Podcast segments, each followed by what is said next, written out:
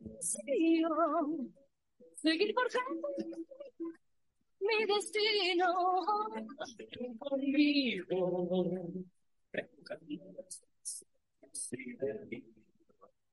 Ay, querido. 80, sistema de emisoras Atalaya, en su año 79, Atalaya de liderazgo AM, nadie lo mueve, por eso cada día más líder, una potencia en radio y un hombre que ha hecho historia, pero que todos los días hace presente y proyecta futuro en el Dial de los Ecuatorianos. Este es su programa matinal, la hora del pocho, de este penúltimo día del primer trimestre del año. Estamos hablando de 30 de marzo, mañana es 31 viernes y con la semana laboral se acaba el primer trimestre.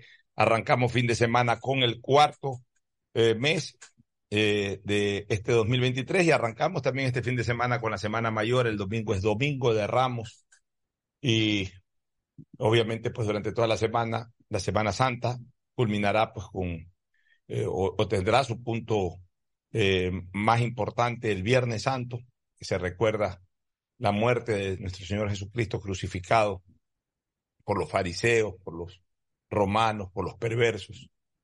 Y luego el Domingo de Gloria, que será pues el recuerdo de lo que eh, terminó siendo el triunfo de Jesús sobre la muerte, de Dios sobre la muerte y la vida eterna.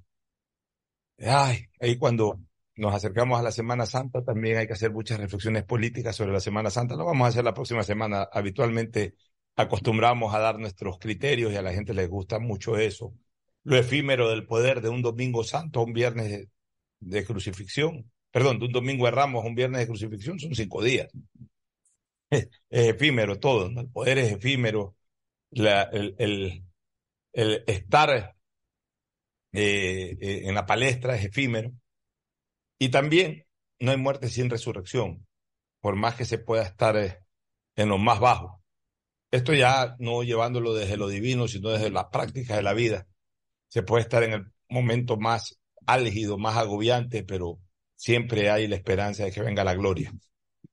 Todas esas son las enseñanzas de Semana Santa, en donde también tendremos que reflexionar sobre la deslealtad, la falta de solidaridad, la lealtad también que se vio por ahí en la Semana Santa. Todo eso siempre lo recogemos justamente en los días eh, en que celebramos la vida, pasión y muerte de nuestro Señor Jesucristo. Pero bueno, hoy hay que comentar sobre otro tema, sobre la decisión de la Corte Constitucional de dar paso al juicio político. Oficialmente estamos en tiempo de juicio político.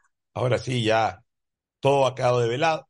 Oficialmente el país en este momento es eh, vedor de un escenario político único en los últimos 80 años, el escenario de un juicio político, un presidente de la República. La primera y única vez que se ha dado en la vida republicana fue a Juan de Dios Martínez Mera, allá por los años 30, si no me equivoco, 30 y pico, este, 32, 33, no, no preciso exactamente el año, y de ahí nunca más hubo un juicio político a un presidente en un, en un, en un parlamento. No se confunda con lo que ocurrió con Abdalá Bucarán. Esa fue una sesión de destitución al entonces presidente Bucarán. No se confunda con lo que ocurrió en el 2000, en el 2000, en donde sesionó el Congreso y fue para una sesión de reconocimiento al, de, de conocimiento de la renuncia y sobre todo de reconocimiento al vicepresidente de la República en calidad de presidente del Ecuador, Gustavo Novoa. Y no se confunda lo que ocurrió en el año 2005, que fue una sesión del Congreso que declaró el abandono del cargo del presidente Lucio Gutiérrez y la posesión del vicepresidente doctor Alfredo Palacio González. Ahora estamos en un escenario totalmente distinto a los tres anteriores. Ahora va a ser un juicio político, un proceso de juicio político al señor presidente de la República. Ya estamos en el marco de un juicio político ya no hay nada que hacer, ya no cabe ninguna otra opción de trámite en el juicio político que no sea exclusivamente lo que se ventile en la Asamblea Nacional, es decir, ya no se pasa por ninguna otra instancia. Ya de aquí es la propia Asamblea la que eh, sustancia y luego eh, enfrenta el juicio político al presidente del Ecuador. Todo eso lo vamos a comentar sin antes pues dejar de lamentar todos estos estados de violencia terrible en los que está inmerso Guayaquil y el país. En esta sola semana, el asesinato a una dignísima funcionaria del Seguro Social. En esta misma semana y al día de ayer, el asesinato al director del hospital de Esmeraldas, que de paso ha sido hasta militar en servicio pasivo. Y en esta misma semana y el día de hoy, en este momento, se está dando esta situación absolutamente terrible, ese acto de terrorismo, pues eso es un acto de terrorismo, de haber embalado a un ser humano con tacos de dinamita, creando pues una un, un, escenario terrible para, para, para quien está viviendo eso, para quien está viviendo eso. Ya lleva dos horas ese pobre hombre o dos horas y pico eh, embalado con, con, tacos de dinamita, su familia que debe estar pasando por los peores momentos de su vida y por supuesto toda la ciudadanía que ve aterrado esto, alterando totalmente el desenvolvimiento del sector de Sauces 9, del mercado. Eso es un acto de terrorismo, señores. Eso no es un, o sea, en este país hay terrorismo y no se quiere entender que en este país hay terrorismo. Y no se quiere entender. Entonces, el problema ya no es ni de los terroristas. El problema es de que el país no entiende que estamos en terrorismo. El problema es que el gobierno no entiende que estamos en terrorismo. El problema es que la Asamblea está preocupada en mil y un cosas menos de atender este problema y además solapa también buena parte de este tema. El problema es que la Corte Constitucional, que sí ha sido muy prolija para otras cosas, incluido para un juicio político, desatiende totalmente la posibilidad de que el Ecuador tenga, aunque sea una posibilidad de defensa a través de sus Fuerzas Armadas. En fin, mientras tantas cosas ocurren en el Ecuador, eh, en lo político y en lo jurídico, en la vida real, seguimos siendo un país indefenso y desarmado ante los desalmados.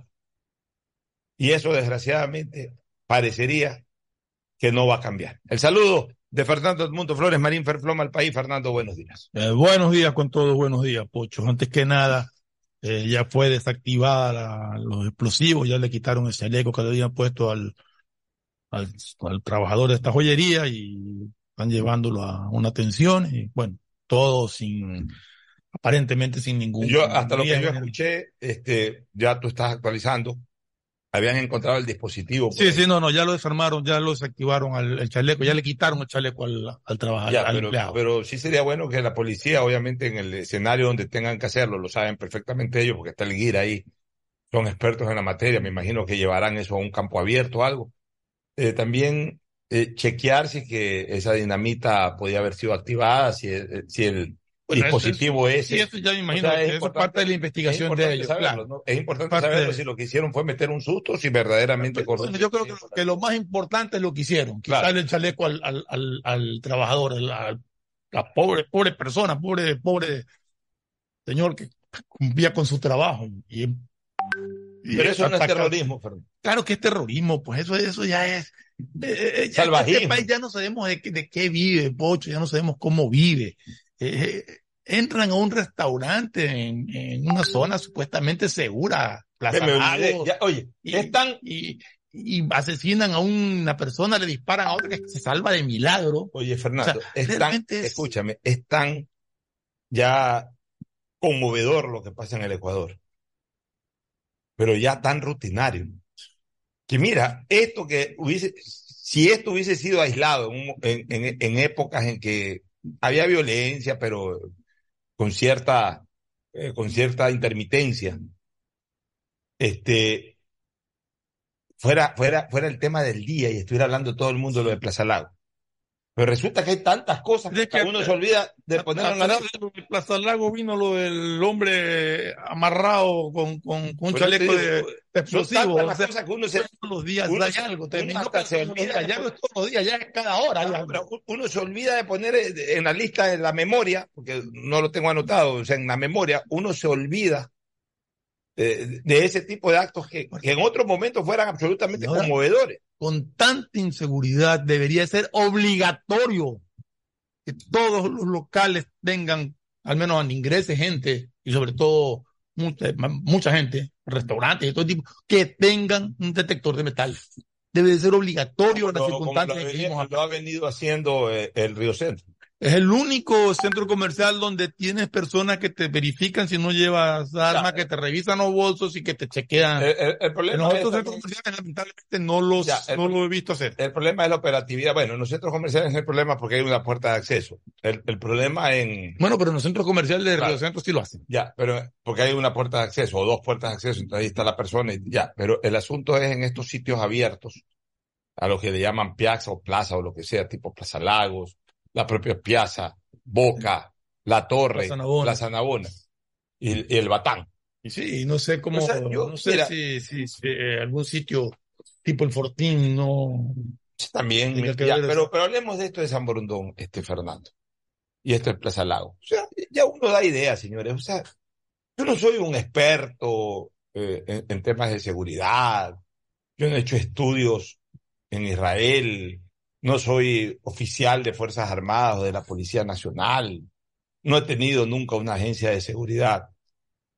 Pero sí tengo una visión muy clara gracias a, que siempre me preocupé de ese tema.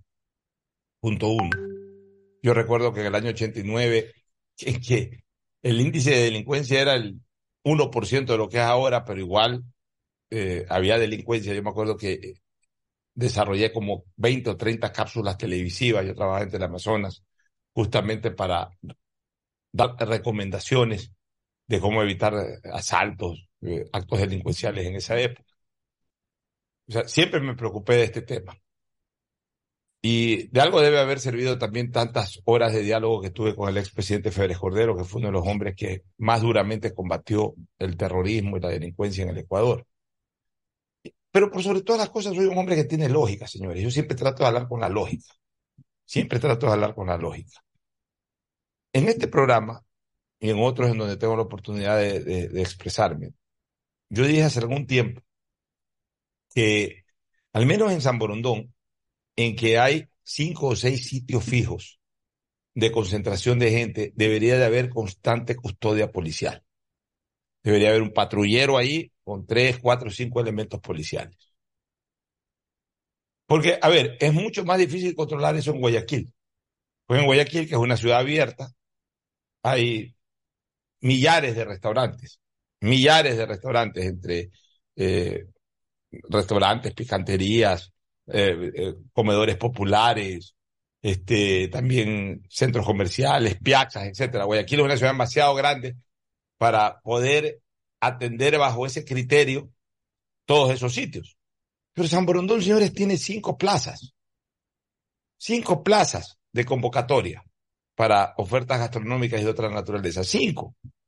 Entonces, sí debía y debe de controlarse de una mejor manera eso. Ya se veía venir, ya hubo aquí hace tres años, o en San Borondón ya hubo hace tres años, un acto de sicariato en Plaza Navona. Ahora le tocó a Plaza Lago. Y yo, se lo dije al alcalde Yunes y lo dije aquí. Plaza Lagos puede ser el próximo destino. Señores, por una sencilla razón. Por una sencilla razón. El narcotráfico está metido en todos lados hoy en día. Ya.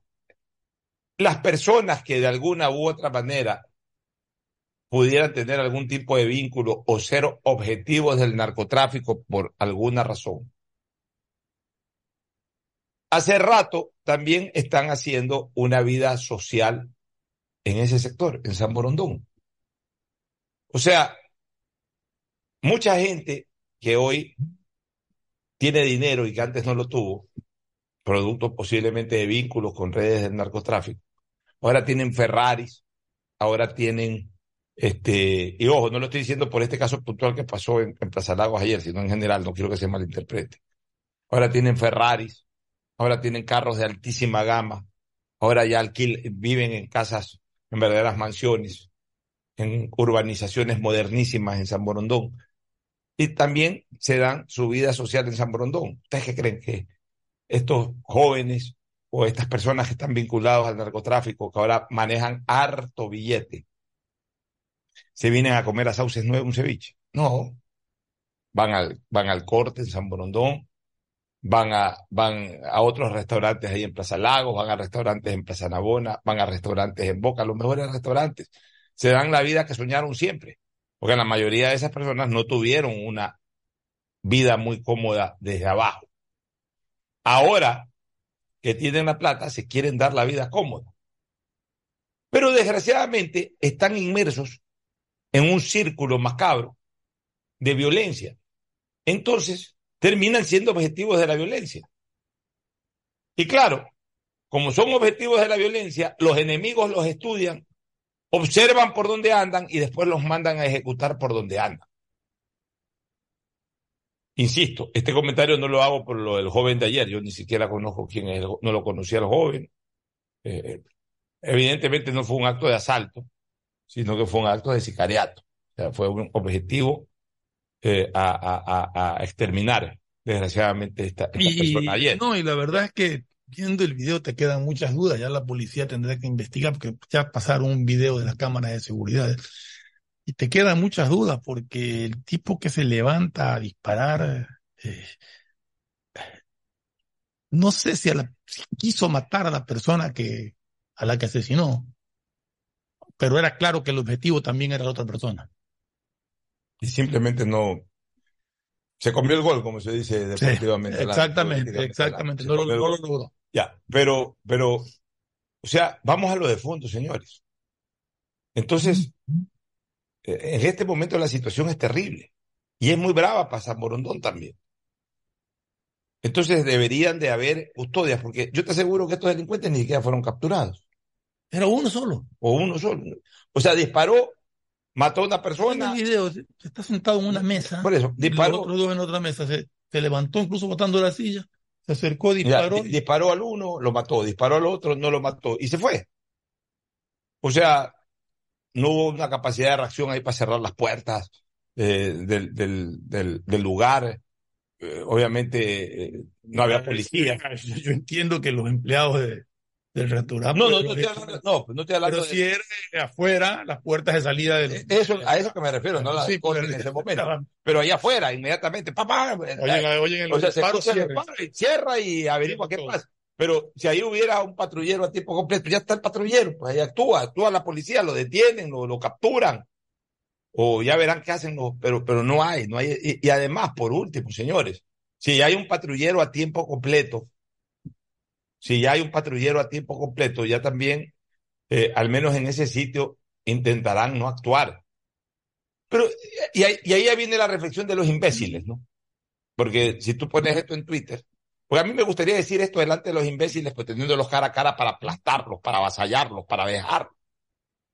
Pero claro, en Twitter te, se dan el gusto de contestar y además te caen en, en pandilla tecnológica, te caen 10, 15, 20 más. En, el, en el fondo peleas en desventaja. Pero ahí saldrán los estúpidos a decir, ah, pues estás proponiendo que en un lugar cerrado, eh, este, en un lugar privado, se, se, eh, se distraigan a policías eh, para darle protección a un lugar privado. No es para darle protección a un lugar privado, es para darle protección a los ciudadanos que van a ese lugar privado. Sí, es un lugar, todo es privado. Todo es privado en el fondo. Salvo las calles, el resto todo es privado. Pero cuando uno dispone de una custodia policial, no es para proteger a una persona en particular, ni el local de una persona, sino un escenario en donde van múltiples personas, múltiples decenas, centenares de personas que merecen y necesitan tener protección, porque además es evidente e inminente que en cualquier momento ese lugar sea objeto de un ataque. O sea, hay que pensar en la colectividad. En la colectividad. Hay que proteger esos sitios, porque a esos sitios, si quieres, por último, pon los, los, policías, no los pongas adentro, ponlos exactamente al pie de la puerta del lado de afuera, ya, así que no quieres. Pero también dirán que se están protegiendo, están custodiando un lugar privado. Es un lugar a donde va la gente. Así como se, a veces se ponen ahí agentes de tránsito para ver quién sale con cuatro vinos encima y, generarles algún tipo de problema de carácter legal, pues bueno, así mismo en cambio que pongan policías para que primero tengan una acción disuasiva ante la presencia de los delincuentes. Y por último, si que aún así avesados, que no sería nada raro porque hoy los delincuentes no respetan a los policías, les disparan a los policías. Hace tres días hablábamos del asesinato de un policía. Pero por lo menos ahí están ya y, y algún tipo de capacidad de reacción se puede dar. Señores, están acabando con todo. Están, o sea, hoy en día, hoy en día están acabando con todo. Esto ya no es un país, Pocho, esto es tierra de nadie. Están acabando con todo, señores. ¿Por qué, Fernando?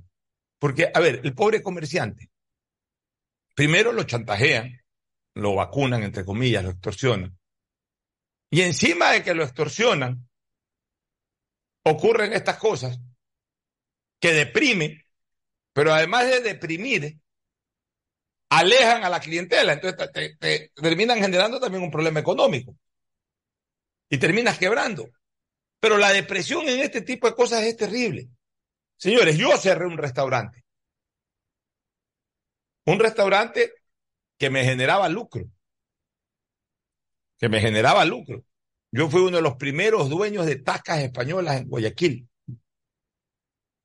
Cuando todavía no habían muchas tascas, el año 94, con mi cuñado, esposo de mi hermana, le compramos al papá de Marian Sabaté el restaurante Mediterráneo, cuando todavía casi que ni existía San Borondón. Quedó en Urdesa, ¿no? Sí, todo se, to, todo se desarrollaba en Guayaquil, en el restaurante Mediterráneo, ahí a dos cuadras de la casa de Agustín Guevara, en la calle Ficus. Era esquinero, y, si no me equivoco. Ficus y, y, y, y, no me acuerdo si era Bálsamos o la otra. Este, no, no, no, no, no, del lado de acá. Este, era Ficus, eh, bueno, eh, se, eh, Higuas, en Urdesa, en la calle Ficus. Ficus y Bálsamo. Ahí era el restaurante mediterráneo. No habían más ofertas españolas en Guayaquil. Nosotros le compramos eso a, a Bartolomé Sabaté.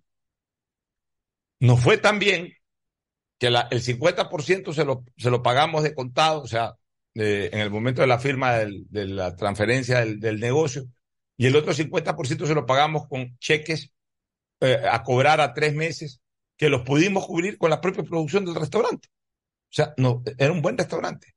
Por ahí tuvimos algún altibajo, también es verdad. Pero cuando yo decidí que ese restaurante se cierre, el día que asesinan al guardia al pie de la puerta del restaurante. ¿Por qué lo asesinan? Porque fueron a robarle la escopeta. Lo cogieron por atrás. Quisieron robarle la escopeta, el guardia intentó defenderse, le arrebataron la escopeta y con la propia escopeta, con una recortadita, con la propia escopeta del guardia lo mataron. La depresión fue tanta de mi parte, de mi cuñado, que en ese momento decidimos mañana ya no se abre más el restaurante. Y no se abrió más el restaurante. Acabó su vida eh, el guardia y acabó también su vida comercial el restaurante mediterráneo. La depresión es, tremenda cuando en el, en el local de uno pasa una situación de esta naturaleza. Entonces están acabando con el comercio, están acabando con los negocios, están acabando con los restaurantes. Están en el, el estado de desazón y desaliento que hay hoy en la colectividad ecuatoriana es algo nunca antes visto. ¿Por qué? Porque desgraciadamente vivimos en un país desarmado ante la hegemonía de desalmados. E insisto en lo que a mi criterio llamo desarmados, no que no tengamos un arma de, de fuego en las manos. No hay indefensión. Porque yo no estoy de acuerdo con que se arme la población, y lo he dicho varias veces, porque es peor. Porque es peor, créanme que es peor. Este es un país desarmado por lo que tú acabas de decir, porque vivimos en indefensión. Porque las leyes no nos protegen, estamos desarmados. No tenemos esa arma más importante que cualquier cañón. Esa arma importante que tiene la colectividad, que son leyes severas, rígidas y de estricto cumplimiento en favor de la seguridad ciudadana. De eso carecemos. En segundo lugar, no tenemos tampoco la decisión ni política, ni tampoco la claridad legal para que quienes en cambio sí están autorizados incluso de manera monopólica a usar las armas que son los miembros de la fuerza pública lo puedan hacer. Entonces, para que ustedes se den cuenta, no sirve de nada tener un arma en la mano, no le sirve de nada a un policía tener un arma en su mano, si no la puede usar. No le sirve de nada a un militar tener armas en su mano si no puede salir con esas armas a ayudar a, a controlar la seguridad ciudadana. El policía tiene que esperar el primer balazo para poder reaccionar de acuerdo a nuestras leyes y a la mal interpretada, eh, al mal interpretado uso progresivo de la fuerza. Los legisladores están más preocupados de que no se favorezca la participación de los militares para que no se los use cuando ellos salgan a hacer reclamos sociales. Están más preocupados de eso, de sus reclamos, entre comillas, sociales, que de la seguridad de 17 millones de ecuatorianos a diario. Y cuando un pequeño grupo o un pequeño grupo que representa una inmensa mayoría del país toma la decisión de valientemente ir a la asamblea a entregar un manifiesto y apoyar eh, o a exigir, mejor dicho, eh, un, un, un, rápido tratamiento de este tipo de leyes y que, se, y que eh, fueron secundados por varios núcleos sociales en otras partes del país, salen estos pandilleros digitales pro delincuenciales a descalificar, a generar politización de ese tipo de actos, a insultar, a ofender. Ese es el país de mierda en el que estamos viviendo, porque estamos viviendo en un país de mierda. Aunque le duela a los oídos escucharlo, y ahorita no voy a pedir disculpas por mi expresión. Aunque les duela el oído escuchar lo que estoy diciendo, estamos viviendo en un país de mierda. Fernando. Pocho, tú te preocupas por poco de que no, siempre no, te he dicho, gente que no vale la pena ni siquiera mencionarla. O sea, tú ya sabes, y te lo he dicho diez mil veces, tú escribes algo en Twitter para que diez mil idiotas sin cerebro empiecen a insultar. Y si escribes lo contrario, esos mismos diez mil idiotas también te insultarán, porque son insultadores de profesión, son gente resentida, son resentidos sociales que no tienen vida. Entonces, por eso no hay que preocuparse. No, no hay que preocuparse. Hay que preocuparse por la indefensión en que estamos. Hay que preocuparse porque esa gente, poquita gente, lo que tú quieras, que fue a reclamar, no es atendida. Hay que preocuparse porque ni el gobierno, ni, o sea, ni el legislativo, ni el ejecutivo, ni el poder judicial nos toman en cuenta. Están preocupados de otra cosa menos de darnos seguridad. ¿Y Estamos hartos de decirlo. Pero quiero aclararte algo. Mm. No es que yo me preocupo, yo los, yo los evidencio que es otra cosa. Yo, a mí no me preocupa lo que digan ese, ese tipo de gente. Lo que a mí me preocupa es que a las instancias que tienen que tomar las decisiones sí les preocupe y por lo que opinan esa gente no toman decisiones. Eso es lo que me preocupa. Eso es lo que me indigna. Yo no, yo todos los días los mando a la mierda. Perdónenme que vuelva a usar por tercera vez esta palabra. Y si no los mando más ahora es porque me cierran las cuentas. Entonces ahora tengo que diplomáticamente mandarlos a la punta de un cuerno. Antes se los decía de frente. Me han cerrado tres cuentas por eso. Pero lo que a mí me preocupa, señoras y señores, es que las autoridades, los mandatarios, ejecutivos, legislativos, la fiscalía, el poder judicial, si caigan en la trampa de estos pandilleros eh, digitales y además consideren que la opinión de esa gente es la opinión del país. Y entonces ellos no quieren llevarle la contraria al país porque trabajan con el Twitter en la mano. Encima no saben ni siquiera leer los Twitter.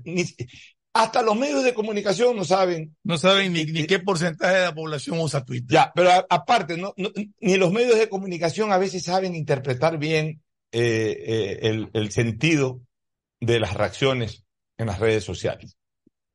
Si tú tienes, Fernando, un comentario sobre un tema y tienes 1500 likes y tienes 600 retweets, 1500 likes y 600 retweets, pero por supuesto contestan 200 personas, 250 personas haciéndote fleco. ¿Cuál es la interpretación que se, lo hicieron fleco? No, señores, no, no, no lo hicieron fleco, al contrario.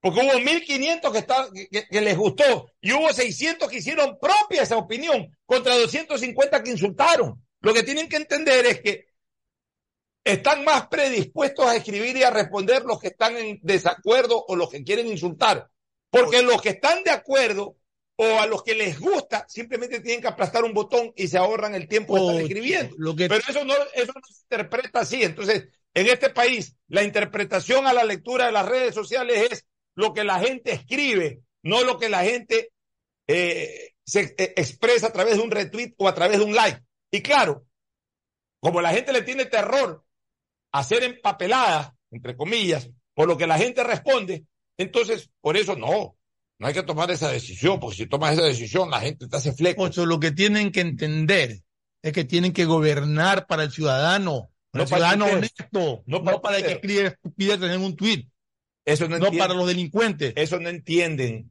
Tienen que desgraciadamente, nuestros mandatarios. gobernar para y atender las necesidades de la ciudadanía, del hombre honesto, del trabajador, del que sale asustado de su casa porque no sabe si va a volver a, a ver a sus hijos o a su esposa o a sus padres. Sale muerto de miedo de no regresar. Está en su trabajo temblando de que entre un delincuente a asaltarlo.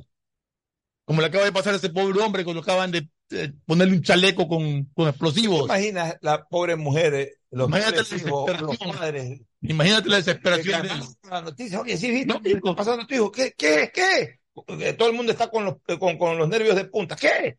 No, que lo han embalado con dinamita y... Puede darle un infarto a una madre, un padre. Y nos vamos en de en siempre en declaraciones de que no permitiremos, de que no haremos. de- o sea, queremos acción, no, no en esta declaraciones. en este país, la- lo único que jamás se ha develado de verdad es la famosa frase hasta las últimas consecuencias. la famosa frase hasta las últimas consecuencias. ¿Cuáles son las últimas consecuencias? Oye, Fernando, ¿cuáles son las últimas consecuencias? Aquí nunca se conoce la intelectualidad de un crimen. Aquí con el cuento este de que no se puede dar a conocer el, el nombre de delincuentes y ese tipo de cosas, nunca se conoce No la intelectualidad de un ni los crimen. nombres ni el rostro de los Ya. delincuentes. Y a ver, se conoce finalmente, por lo menos ahí medio sacan una foto, medio sacan aunque sea con el, la inicial del apellido y el nombre de los autores materiales, pero nunca se conoce de los autores intelectuales. Y, a ver, señores, los sicarios para las bandas delincuenciales son fusibles. ¿Saben cómo? Yo me imagino así deberían de, porque uno ve las series, ¿no? Y ahí eh, eh, cha, me mataron dos sicarios. O puchica, me agarraron dos, me agarraron dos, me agarraron dos muchachos, pues no de decir, me mataron dos muchachos, me agarraron dos muchachos. ¿Y qué? ¿Acaso son los dos únicos muchachos? No tienen 100 muchachos más para eso. O sea, mientras no se llegue en este país a la intelectualidad, hasta para saber por qué, por qué están ocurriendo esas cosas. ¿En dónde están los actos de corrupción? Entonces, nunca se llega al fondo, siempre nos quedamos en la forma. Este es un país que está virtualmente perdido. No tenemos país en este momento. Tenemos una camiseta amarilla ahí a la que le llamamos la tricolor, en donde juegan 11 futbolistas. Eso es algo del país. Y no sé qué más podemos llamarle país. Tenemos unas lindas montañas, volcanes, eso es el país. Tenemos unas lindas playas, eso es el país. ¿Y qué más tenemos? No tenemos nada más, señores. Hemos quedado reducidos a unas cuantas montañas, a unos cuantos eh, eh, perfiles costaneros y a unos cuantos deportistas que representan a lo que alguna vez fue un país llamado Ecuador. Hoy hemos dejado de ser país. No tenemos leyes, no tenemos un escenario político de respeto, no tenemos nada, señores. Tenemos seguridad, no tenemos hospitales para que se atienda a la gente de escasos recursos o de medianos recursos, no tenemos hospitales, están entregados a la corrupción. La corrupción, quizás en, un primer momento fueron entregados a la corrupción, hoy la corrupción se tomó los hospitales a la fuerza, que es peor. No tenemos nada. Y no porque el gobierno actual haya provocado esto. El problema del gobierno actual es que no lo haya resuelto o haya dejado que esto se siga degenerando. Ese es el problema. Tiene responsabilidad el gobierno por eso. Pero esto tiene orígenes que no son de dos años atrás, ni de seis años atrás. Que siempre hubo, pero que se intensificaron hace unos 10 años atrás o 12 años atrás. El negar eso es ser perverso. El olvidarse de eso o el, o el no querer reconocer eso es ser de idiotas. Todo esto se produjo de hace muchos años acá y ha venido madurando y se ha venido exacerbando. La responsabilidad es de quienes permitieron que esto se meta como se ha metido, de quienes dejaron que eso avance y de quienes no están solucionando nada en el poder ejecutivo, en el poder legislativo, en el poder judicial y en el poder constitucional. Los grandes responsables de nuestra desgracia como Estado, todos los poderes del Estado. Piensan en cualquier cosa menos en el ciudadano. Piensan en sus pugnas políticas, en sus rencillas, en sus cargos, pero nadie piensa en el ciudadano. Nos vamos a una pausa, una primera pausa para retornar con lo que ocurrió ayer ya en lo político. Hay muchas cosas que conversar ahí en, la decisión de la Corte Constitucional, el juicio político que definitivamente ya está establecido y ya están corriendo las primeras horas de lo que es un escenario de juicio político. Ya volvemos. El siguiente es un espacio publicitario apto para todo público. ¿Aló? ¡Felicidades! Estás participando en la llamada ganadora. Solo debes responder que necesito una promo para hacer la promo del año. Um, que tenga muchísimos premios y que participar sea facilito. Respuesta correcta. Ahorra y gana con la promo del año de Banco del Pacífico. Por cada 25 dólares en tu ahorro programado sumas una oportunidad para participar por premios increíbles cada mes, todo el año. En marzo participa por un viaje a las Islas Galápagos. Banco del Pacífico. Asunéis dentro y fuera de la cancha con Bet593.es. Diviértete y gana con pronósticos en tenis y miles de eventos deportivos. Bet593.es, sponsor oficial de la Federación Ecuatoriana de Tenis, con el respaldo de Lotería Nacional. Aplican condiciones y restricciones. Bet593.es. Lo viven ellos, lo juegas tú. Ando con hambre, mijo. ¿Me puedo calentar una pizza? Claro. Usa el micro. Cuando se va la luz, tu vida se detiene. Evita los cortes pagando tu planilla en nuestra app o visitando nuestras oficinas. Con CENEL EP, tu vida sigue. Gobierno del Encuentro. Guillermo Lazo, presidente. Cultura del Guayas, junto al Hospital León Becerra y la Fundación Esperanza, transforman para bien la vida de cientos de familias guayasenses a través de la nueva misión humanitaria. Cirugías gratuitas de manos. Se atenderán patologías como fracturas, quemaduras, condiciones de espasticidad, lesiones congénitas de tendones, de nervio y plexo braquiales. Si conoces algún caso en tu entorno o familia, inscríbelo hasta el 31 de marzo, de 10 a 13 horas en el Hospital León Becerra. Prefectura del Guayas. Pedagogía, diseño, medicina, arquitectura, comercio, turismo, nutrición, literatura, computación, psicología, trabajo social, electricidad, agronomía, animación digital. La verdad es que tenemos tantas carreras que ofrecerte que no nos alcanzan en esta cuña. Ven a la Feria de Estudios de la UCSG y descúbrelas todas. Te esperamos este 5 de agosto, de 8 a 17 horas, en la avenida Carlos Julio Arosemena, kilómetro uno y medio. Tenemos muchas sorpresas y beneficios para ti. Universidad Católica de Santiago de Guayaquil. Nuevas historias, nuevos líderes. En Guayaquil podemos presumir que tenemos un aeropuerto de lujo, porque desde 2007, la ASI, el Consejo Internacional de Aeropuertos, nos ha premiado año tras año como el mejor aeropuerto de Latinoamérica y el Caribe, en la categoría de 2 a 5 millones de pasajeros al año. Y además, este año nos premiaron como el recorrido aeroportuario más sencillo, el personal más dedicado, el aeropuerto más agradable y el aeropuerto más limpio de toda Latinoamérica y el Caribe. Premios otorgados por medio de encuestas a pasajeros de todo el mundo. Si ahora hemos sido tan premiados, imagínate con el nuevo aeropuerto. Autoridad Aeroportuaria y la Alcaldía de Guayaquil. Hola, vengo del futuro a contarte cómo será. Todo estará cerca. Pista de aterrizaje de drones a tu disposición. En las noches, shows de fuentes de agua y luces desde tu balcón. Todo digital y la seguridad estará controlada por reconocimiento facial. Oye, oye, ¿tú estás hablando de Aqua Gardens? Eh, sí, amiga. es que acabo de venir de ahí. Descubre una ciudad para el futuro en Los Ceibos. Aqua Gardens, un proyecto con el respaldo de Pronovis y Coloncor. Visita aquagardens.es. Después de un accidente de tránsito, cada minuto es crucial para las víctimas. Por eso, usa tu celular para solicitar ayuda. Siempre cede el paso a los bomberos. Si existe una herida externa, ejerce presión para evitar la hemorragia.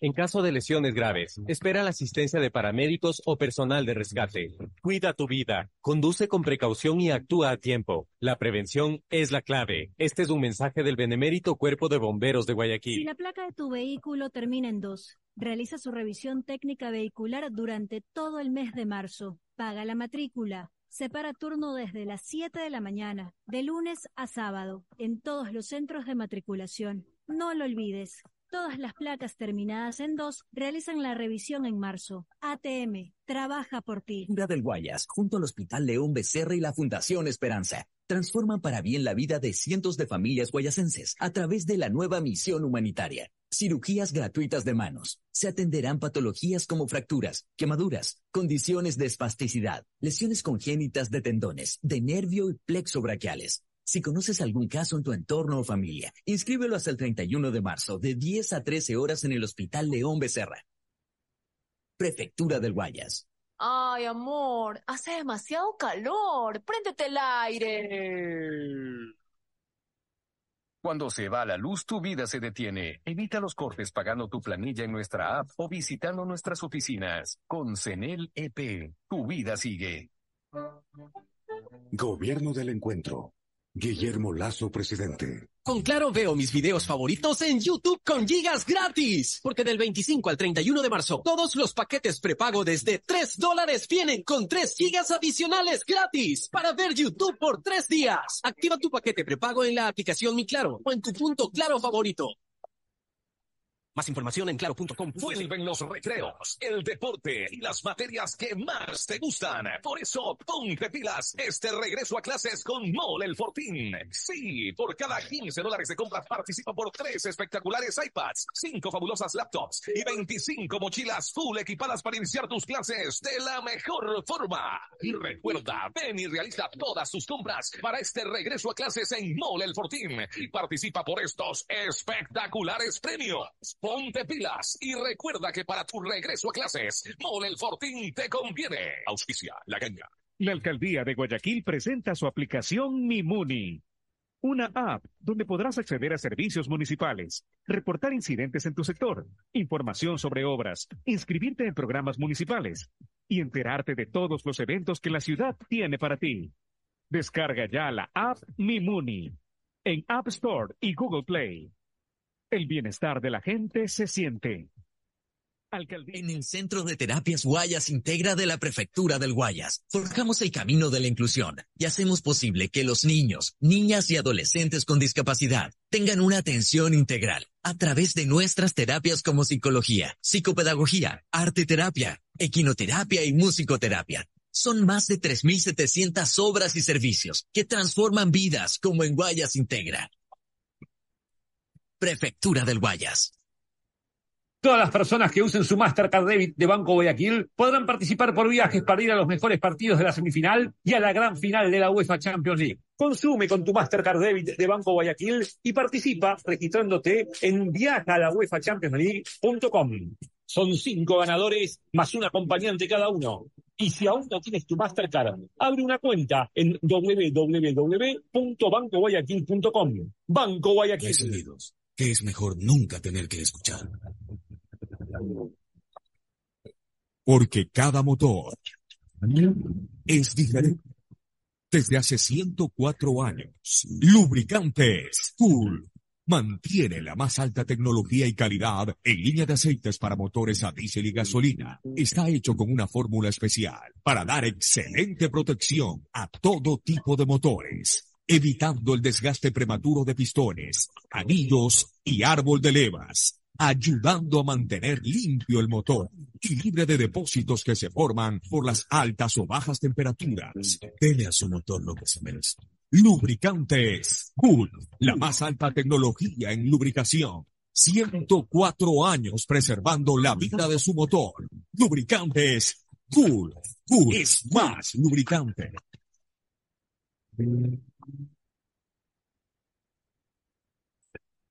Fin del espacio publicitario. Usted está escuchando un programa de opinión, categoría O, apto para todo público.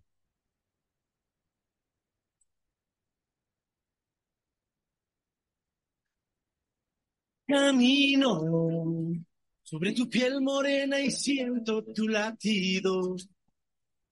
Y miro todo lo bueno que los dos hemos vivido. Bueno, retornamos, vamos ahora sí de lleno a, a, lo que ocurrió anoche en la Corte Constitucional. El informe fue entregado como a las 3 de la tarde y sabíamos que ayer mismo se iba a reunir. En efecto, después se confirmó la convocatoria a reunión y sesionó pues la, la, la, la sala mayor de la Corte Constitucional o pleno, si se lo quiere llamar de esa manera.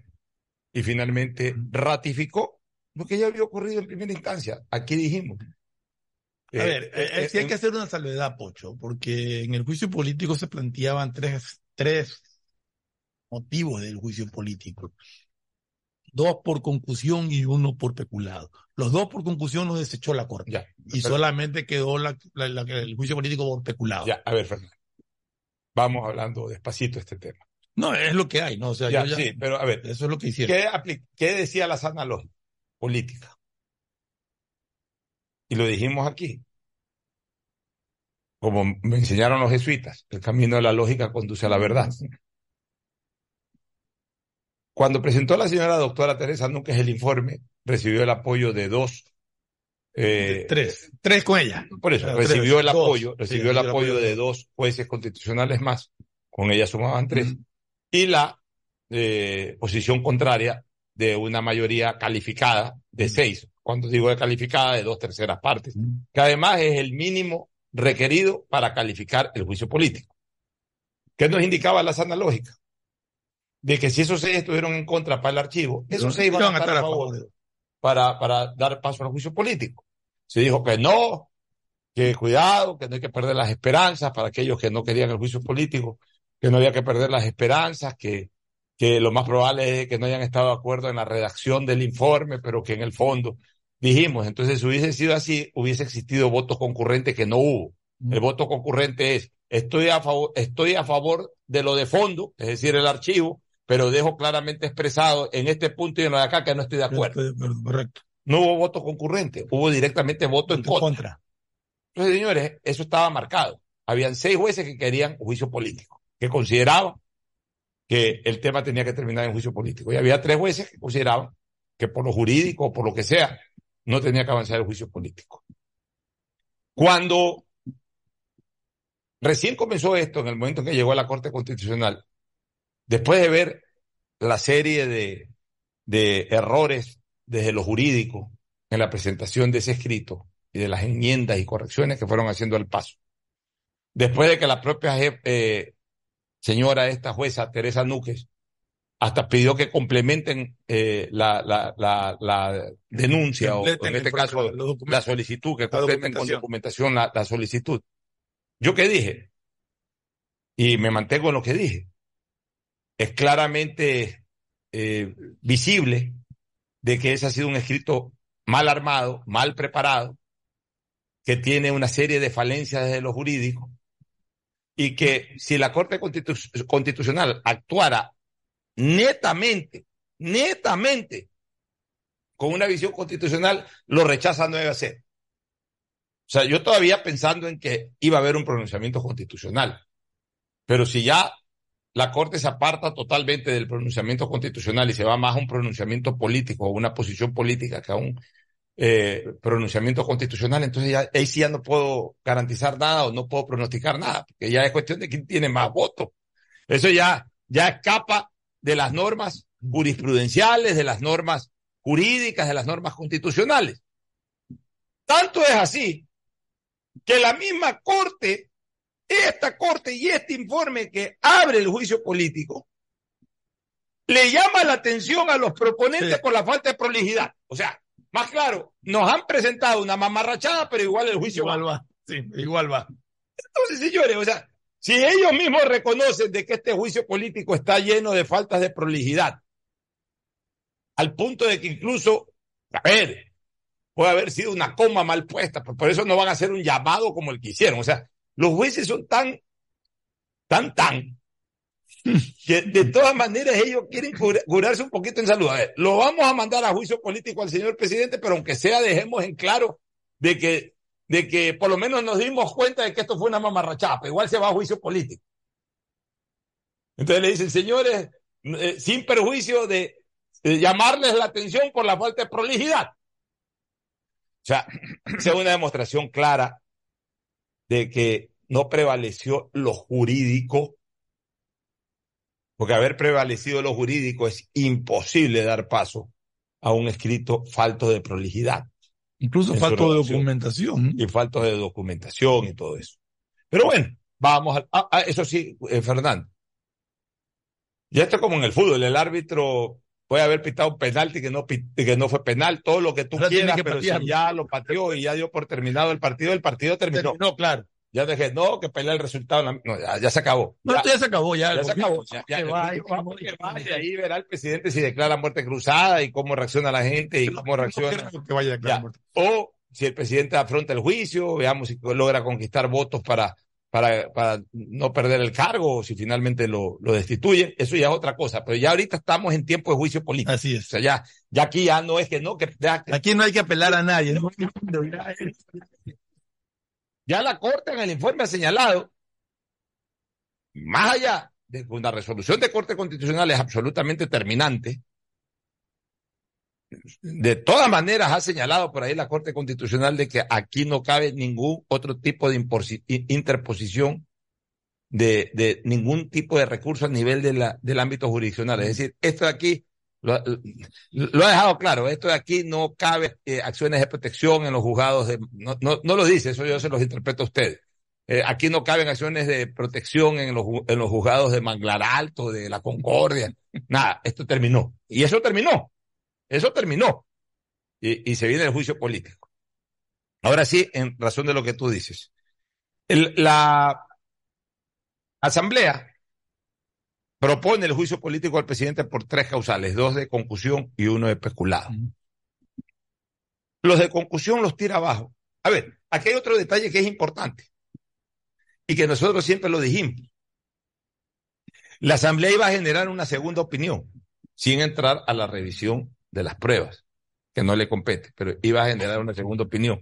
Y la segunda opinión se iba a dar básicamente en la singularidad de los delitos en el análisis de la singularidad de los delitos, es decir, en establecer bien la conducta típica del denunciado con la tipificación del delito.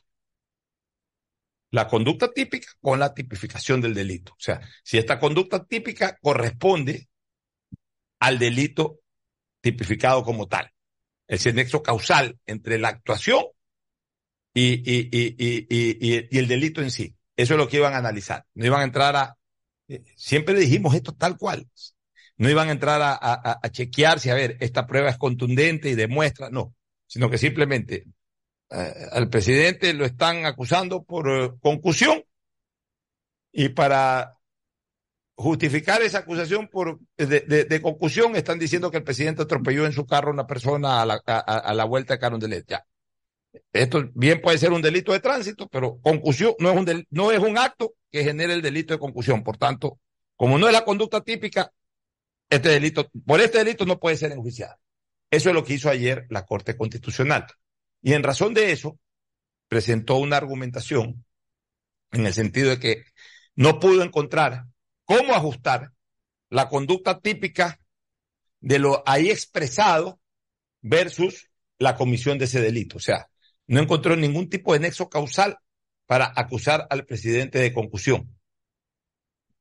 Porque además, como siempre lo dijimos aquí, Fernando, era muy, pero absolutamente muy forzado o sea, no, no comprobar, porque eso ya va mucho más allá. Siquiera sindicar al presidente por un acto de concusión, porque para un acto de concusión tiene que haber un hecho determinante. ¿Y cuál es ese hecho determinante? Que por lo menos se diga, que por lo menos se sospeche que el presidente haya dicho, para que se haga eso, pide un dinero o pide un beneficio. Como eso era absolutamente imposible probarlo, primero porque no, porque no ha ocurrido realmente, y segundo porque así hubiese ocurrido es muy difícil probarlo, y no estaba en las pruebas que, que, que eh, presentó en el escrito la Asamblea, entonces la Corte Constitucional, que en el fondo tenía una finalidad, que se dé el juicio político, la Corte Constitucional se pone en salud y dice, a ver, señores, o sea, hablemos de los seis, ¿no? que ya estaban decididos al juicio político, entre ellos dos autogolazos. Porque es increíble lo que le ha pasado a este gobierno. Y en la, la larga, según comenta, son tres. Bueno, por Pero lo menos, dos seguros. y por lo menos uno, el que hizo el informe. El que hizo- los dos. No, pues Lilo Sada no fue por este gobierno. Lilo Sada viene de No, no, el que hizo el informe, sí, no, el que hizo el informe. apellido Ruiz. Ortiz. Ortiz. Ya. Autogolazo. Entonces, oye, pero es que sabe, saben una cosa, también el gobierno en algún momento del señor Lazo, señor presidente Lazo, tendrá que reflexionar y, bueno, eh, aquí quiénes fueron los caballos de Troya realmente. Porque, o sea, si el, si el, si no hubiese habido esa renovación de la corte, se hubiese quedado un hombre como Hernán Salgado. Para desgracia sale Sí, salió. Y ojo, que Salgado estaba peleado con Correa, eh, con, con Lazo. ¿Te acuerdas por el problema ese de, de la penitenciaría y todo? Pero sabes que es un hombre muy apegado al derecho constitucionalista, no iba a poner jamás en duda su prestigio como jurisconsulto. Es un hombre superior en ese sentido, iba, iba a anteponer el derecho por sobre cualquier relación personal. Yo te aseguro que Salgado no daba el voto para el juicio político, además como lo ha venido manifestando en varias entrevistas. Y con eso era 5 a 4 y se acababa. O sea, tan salado, pero al mismo tiempo tan desprolijos también han sido políticamente los miembros de este gobierno, que completan seis votos y lo que necesitaban era que por lo menos uno de esos seis no vote a favor del juicio político y que en esa votación tengan dos que ellos mismos pusieron a través de su terna.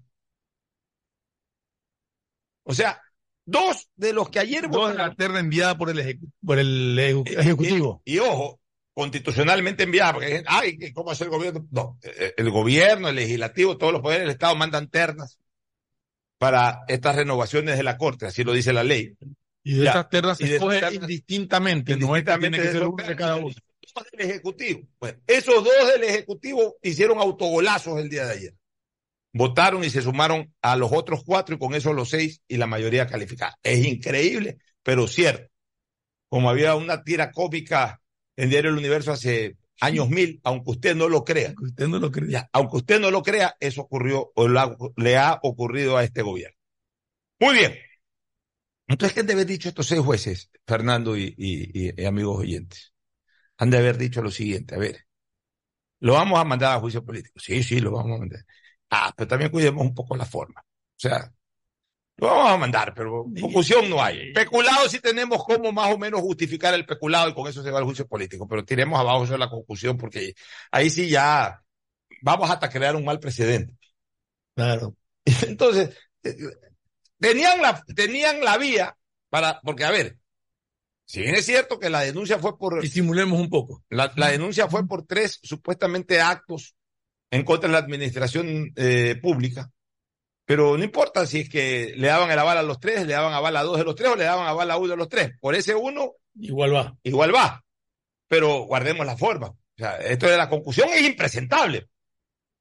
Entonces, como es impresentable, tiremos abajo esto, motivemos como debe de motivarse esta cuestión y la tiramos abajo, pero eso sí, nos guardamos el tema del peculado.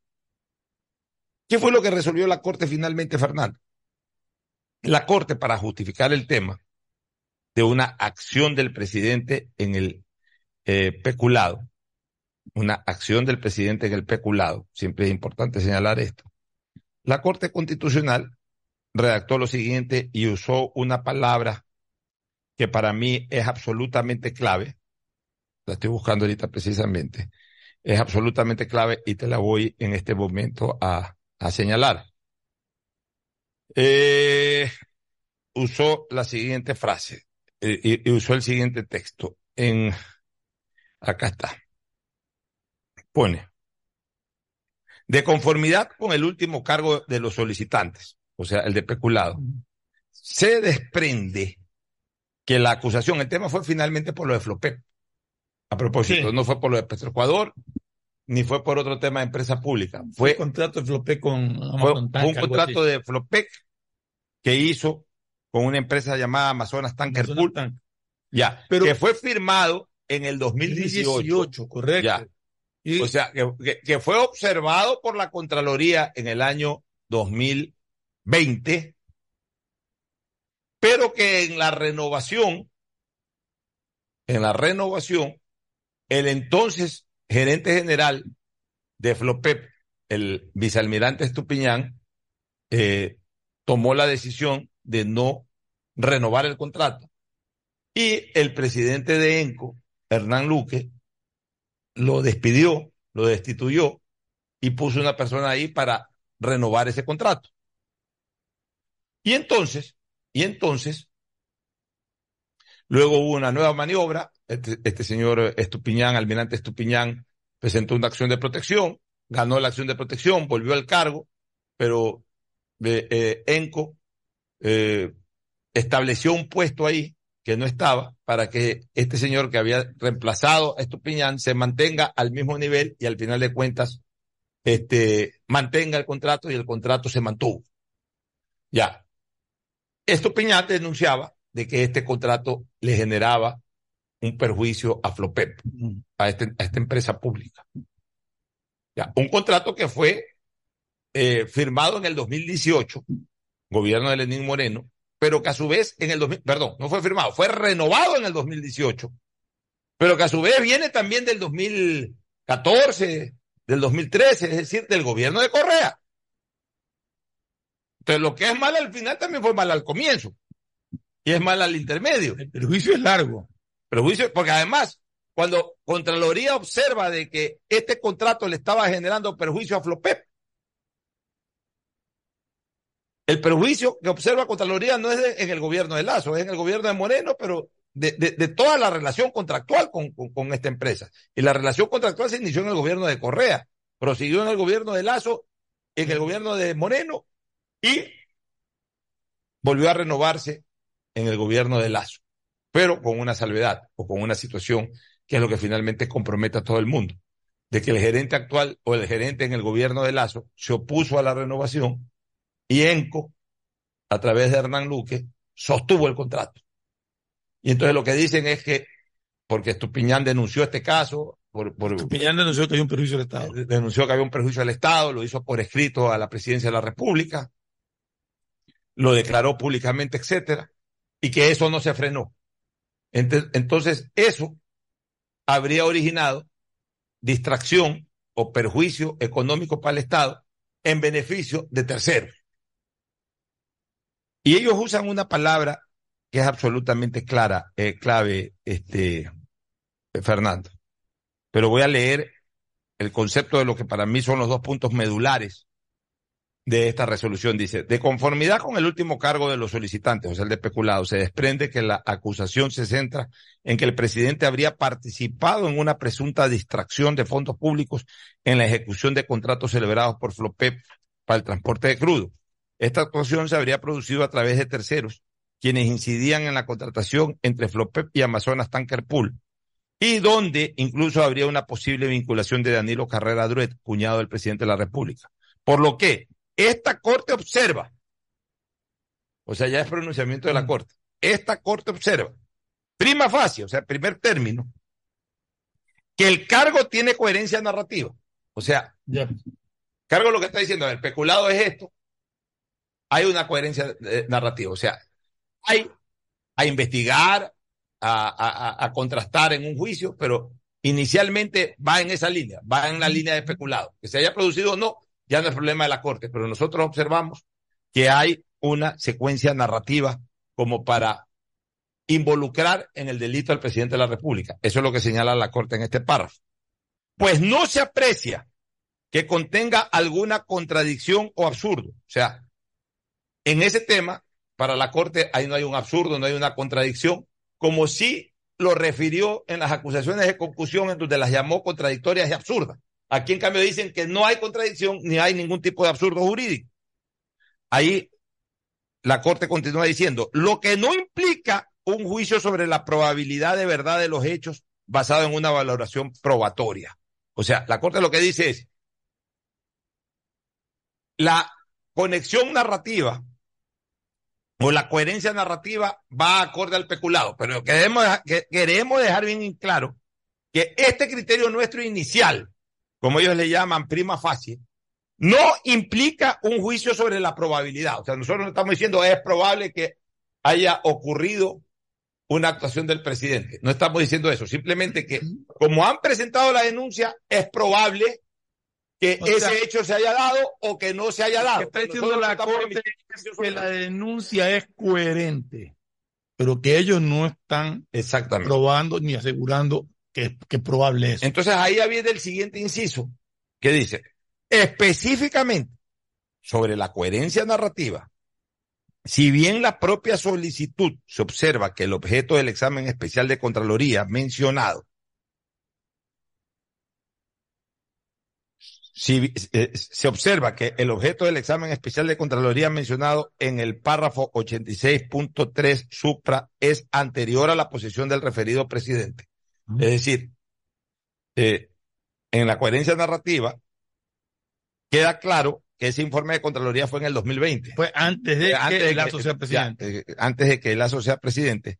Lo que mostraría un absurdo en la red de interferencia de la solicitud porque la, gente diría, pues, un, eh, un, informe de Contraloría el 20, el contrato el 18, entonces es un absurdo que lo involucren a Lazo. Entonces, aquí aclara la Corte, dice, la Corte constata del relato efectuado en la solicitud que en la misma no acusa por hechos anteriores a dicha, a, a, a, dicha posición, sino que el dato del examen especial es usado para inferir que el contrato de transporte petrolero entre Amazonas Tanker Pool Company y Flopep era perjudicial para el patrimonio de esa empresa pública. Pero además, en dicho examen especial se habrían evidenciado pérdidas respecto de los ingresos que Flopep habría percibido por concepto de alquiler de buques y ese informe habría sido puesto en conocimiento del presidente Lazo Mendoza, quien lo habría ignorado. Tan es así que, a pesar del examen especial, el presidente Lazo Mendoza habría conocido y consentido. Esta es la palabra, ni siquiera el conocido, porque el, conocido es omisión. El consentido. El consentido es lo que lo involucra al presidente de acuerdo a este informe de la Corte Constitucional.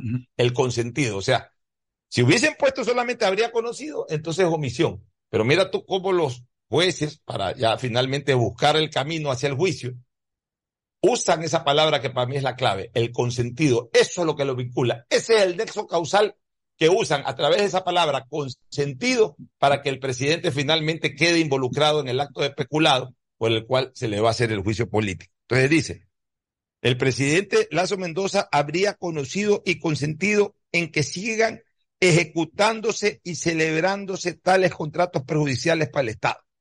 El examen especial en la acusación debe entenderse como un antecedente relevante respecto del nuevo contrato firmado entre el Estado y Amazonas Tanker Pool, así como para contextualizar la inferencia de que este nuevo contrato se firmó pese a que el presidente de la República habría tenido conocimiento del informe referido.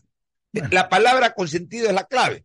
Ahora, como ellos no tienen que confirmar el hecho, o sea, no tienen que, ellos no tienen que, que eh, eh, entrar en detalle, a ver, pruébame de que, pruébame de que el presidente consintió, porque, a ver, la palabra consentido también tiene algo que refuerza esa palabra.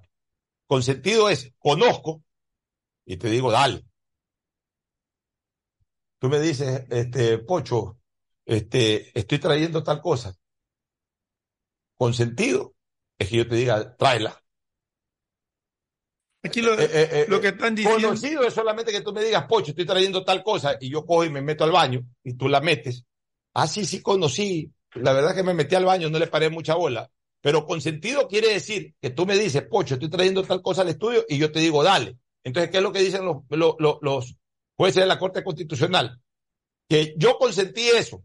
Ahora, que ellos tienen que probarme que yo te dije dale y yo tengo que probar que yo no dije dale, pero eso ya lo determina el Lo juicio. que está diciendo a la larga y es que el, el- la, la denuncia que se presenta ante la Corte para la producción del juicio establece que el presidente Lazo conocía de la existencia de un informe de Contraloría que decía que era lesivo para el Estado y que a pesar de eso aceptó que se renueve el contrato.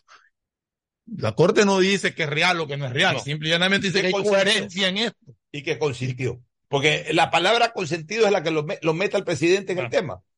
Porque si no pone la palabra consentido, entonces está bien, pues el presidente conoció, pues ¿cuál es el problema que el presidente haya conocido? No es que consintió, entonces si ya consintió ya es un acto. O sea, consentir es dale, avanza, Pero eso, hazlo no, nomás. pero eso no dice la Corte, eso dice la petición. No, no, no, no, ya es, ya es el criterio de la Corte. Yo es lo que te he leído, eso es el criterio de la Corte. O sea, ya la Corte, esa es la motivación que hace la Corte para finalmente resolver de que el presidente de la República eh, eh, puede ser acusado por peculado, puede ser enjuiciado por Pero la Corte no tiene por qué establecer que consintió, no, eso tiene que estar en la solicitud. No, pues está en la solicitud. por. A ver, ya. La no, Corte- claro, está en la solicitud. La Corte, la Corte verá- verá- lo ve coherente. Exacto. Claro, la Corte dice consintió. Eso, para que eso, Ya, sí. Claro, pero lo ve coherente. Lo ve coherente, dice, ahí dice eso, es coherente, por lo tanto, simple. Sí, exacto. Pero, pero esto es coherente y esto lleva a la figura del peculado. Exacto. Allá aprobarán si hubo peculado o no, o- o- o- o no podrán probarlo y pero, ah, la Corte sabe que al final de cuentas, a ver, la Corte sabe perfectamente que esto en ámbito penal, esto no tiene ningún tipo de consistencia. Así es. Pero en ámbito político sabe, la Corte sabe que hay 104 personas que votaron por el juicio político y que probablemente haya los votos para destituir al presidente. Eso es todo. Eso es todo. Pero, ¿qué es lo que perjudica al presidente en este tema? Para que, para que la Corte haya establecido esa coherencia narrativa. O sea, porque, porque si no hubiese habido ese escrito del almirante Estupiñán advirtiéndole al presidente de la República, pues el presidente de la República no puede saber tampoco. Todo puede- lo que se firma en el ya, pero si le dicen, oye, pues te mandaron una carta, sí, a lo mejor la carta le llegó a la presidencia. Imagínate yo. Ya. O a lo mejor llegó, y preguntó, o a lo mejor llegó y delegó al secretario de la administración que revise eso. O sea, por eso digo, no hay una manera de comprobar y tampoco pienso, porque eso sí lo digo ya a título personal, que el presidente haya permitido a total conciencia de que se estaba generando un perjuicio, haya dado el aval para eso. Eso sí estoy absolutamente seguro que no ha ocurrido.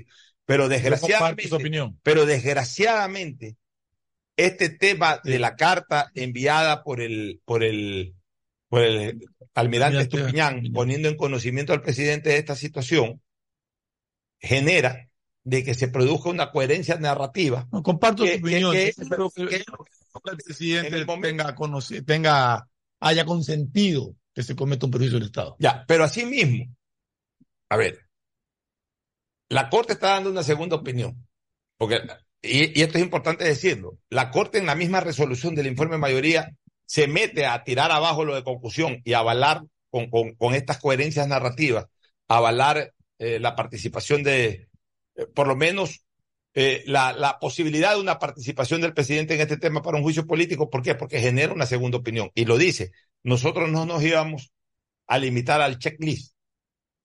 Nosotros teníamos que ahondar un poco más para garantizar la institucionalidad.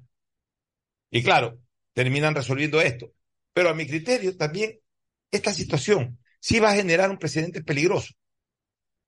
Porque Bueno, eso, eso yo lo sostengo desde el ya, comienzo. va a generar un, un- porque el hecho de que en, en un tiempo futuro un funcionario de Estado, un alto funcionario de Estado, no creo que en una cosa absolutamente minúscula de, de escritorio de tercer o cuarto nivel, por eso puedan involucrar a un presidente, pero hablemos que puede haber una falla en un escritorio de primer nivel de la Secretaría de la Administración Pública, de un ministerio o de un viceministerio, que son escritorios de primer nivel. Se produjo un hecho erróneo, un hecho incluso doloso.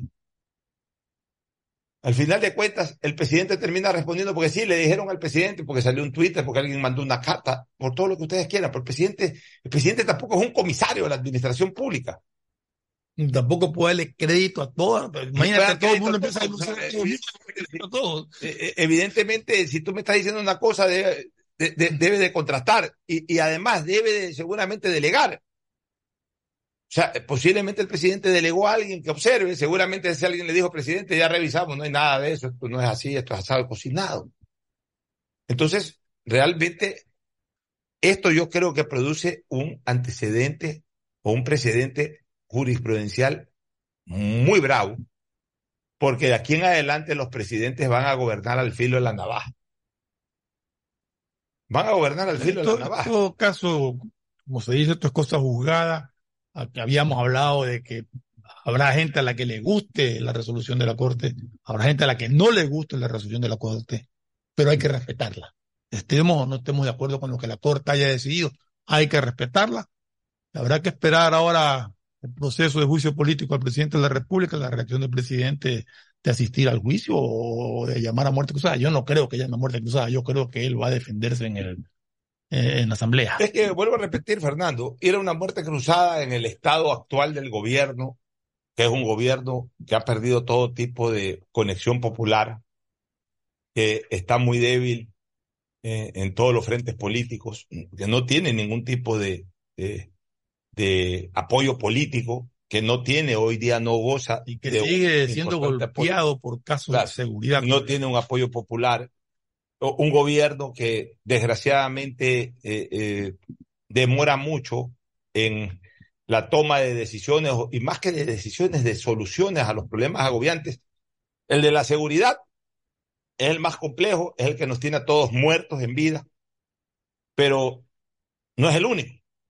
Hay problemas, que los pasaportes, que las Sí, cédulas, todos y- lados. que lo de aquí, lo de allá y lo demás acá y esto. Entonces, que los hospitales, que la atención, que la corrupción en los hospitales. Entonces, eh, desgraciadamente hoy el gobierno no cuenta con un respaldo popular, no cuenta con un respaldo político.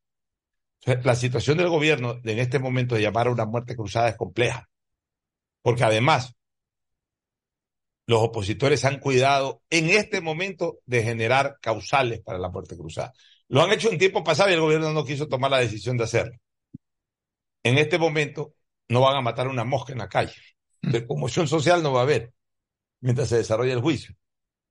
Son capaces hasta de aprobar cualquier cosa Eso que iba a decir, si manda algo se lo van a aprobar. Se lo van a aprobar y todo. O sea, no, eh, y, y eso de, de, de, de, de- de hacer un background de todo, de no, pero es que en el año 2021 mandé ya no, pues si ya no mataste en ese momento, ya que vas a matar después de un año.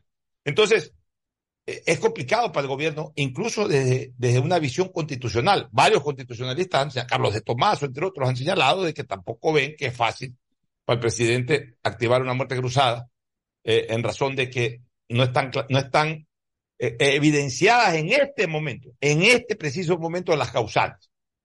El juicio político es una opción, a ver, no es una opción, ya es un escenario Es que un está.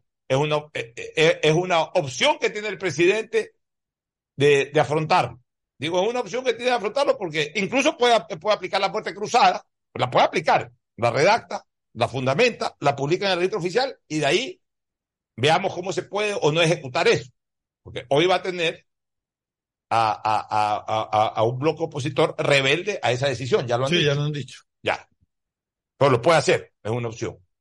La otra opción del presidente Eh, eh, renunciar. renunciar, que yo no creo que lo vaya Yo a hacer. tampoco creo que lo haga. Entonces, la, la- la- la opción ante un escenario ya absolutamente jugado y definitivo, que es el juicio político, es, es ir a afrontar el juicio político. En el juicio político, el presidente va a tener que medir muchas cosas.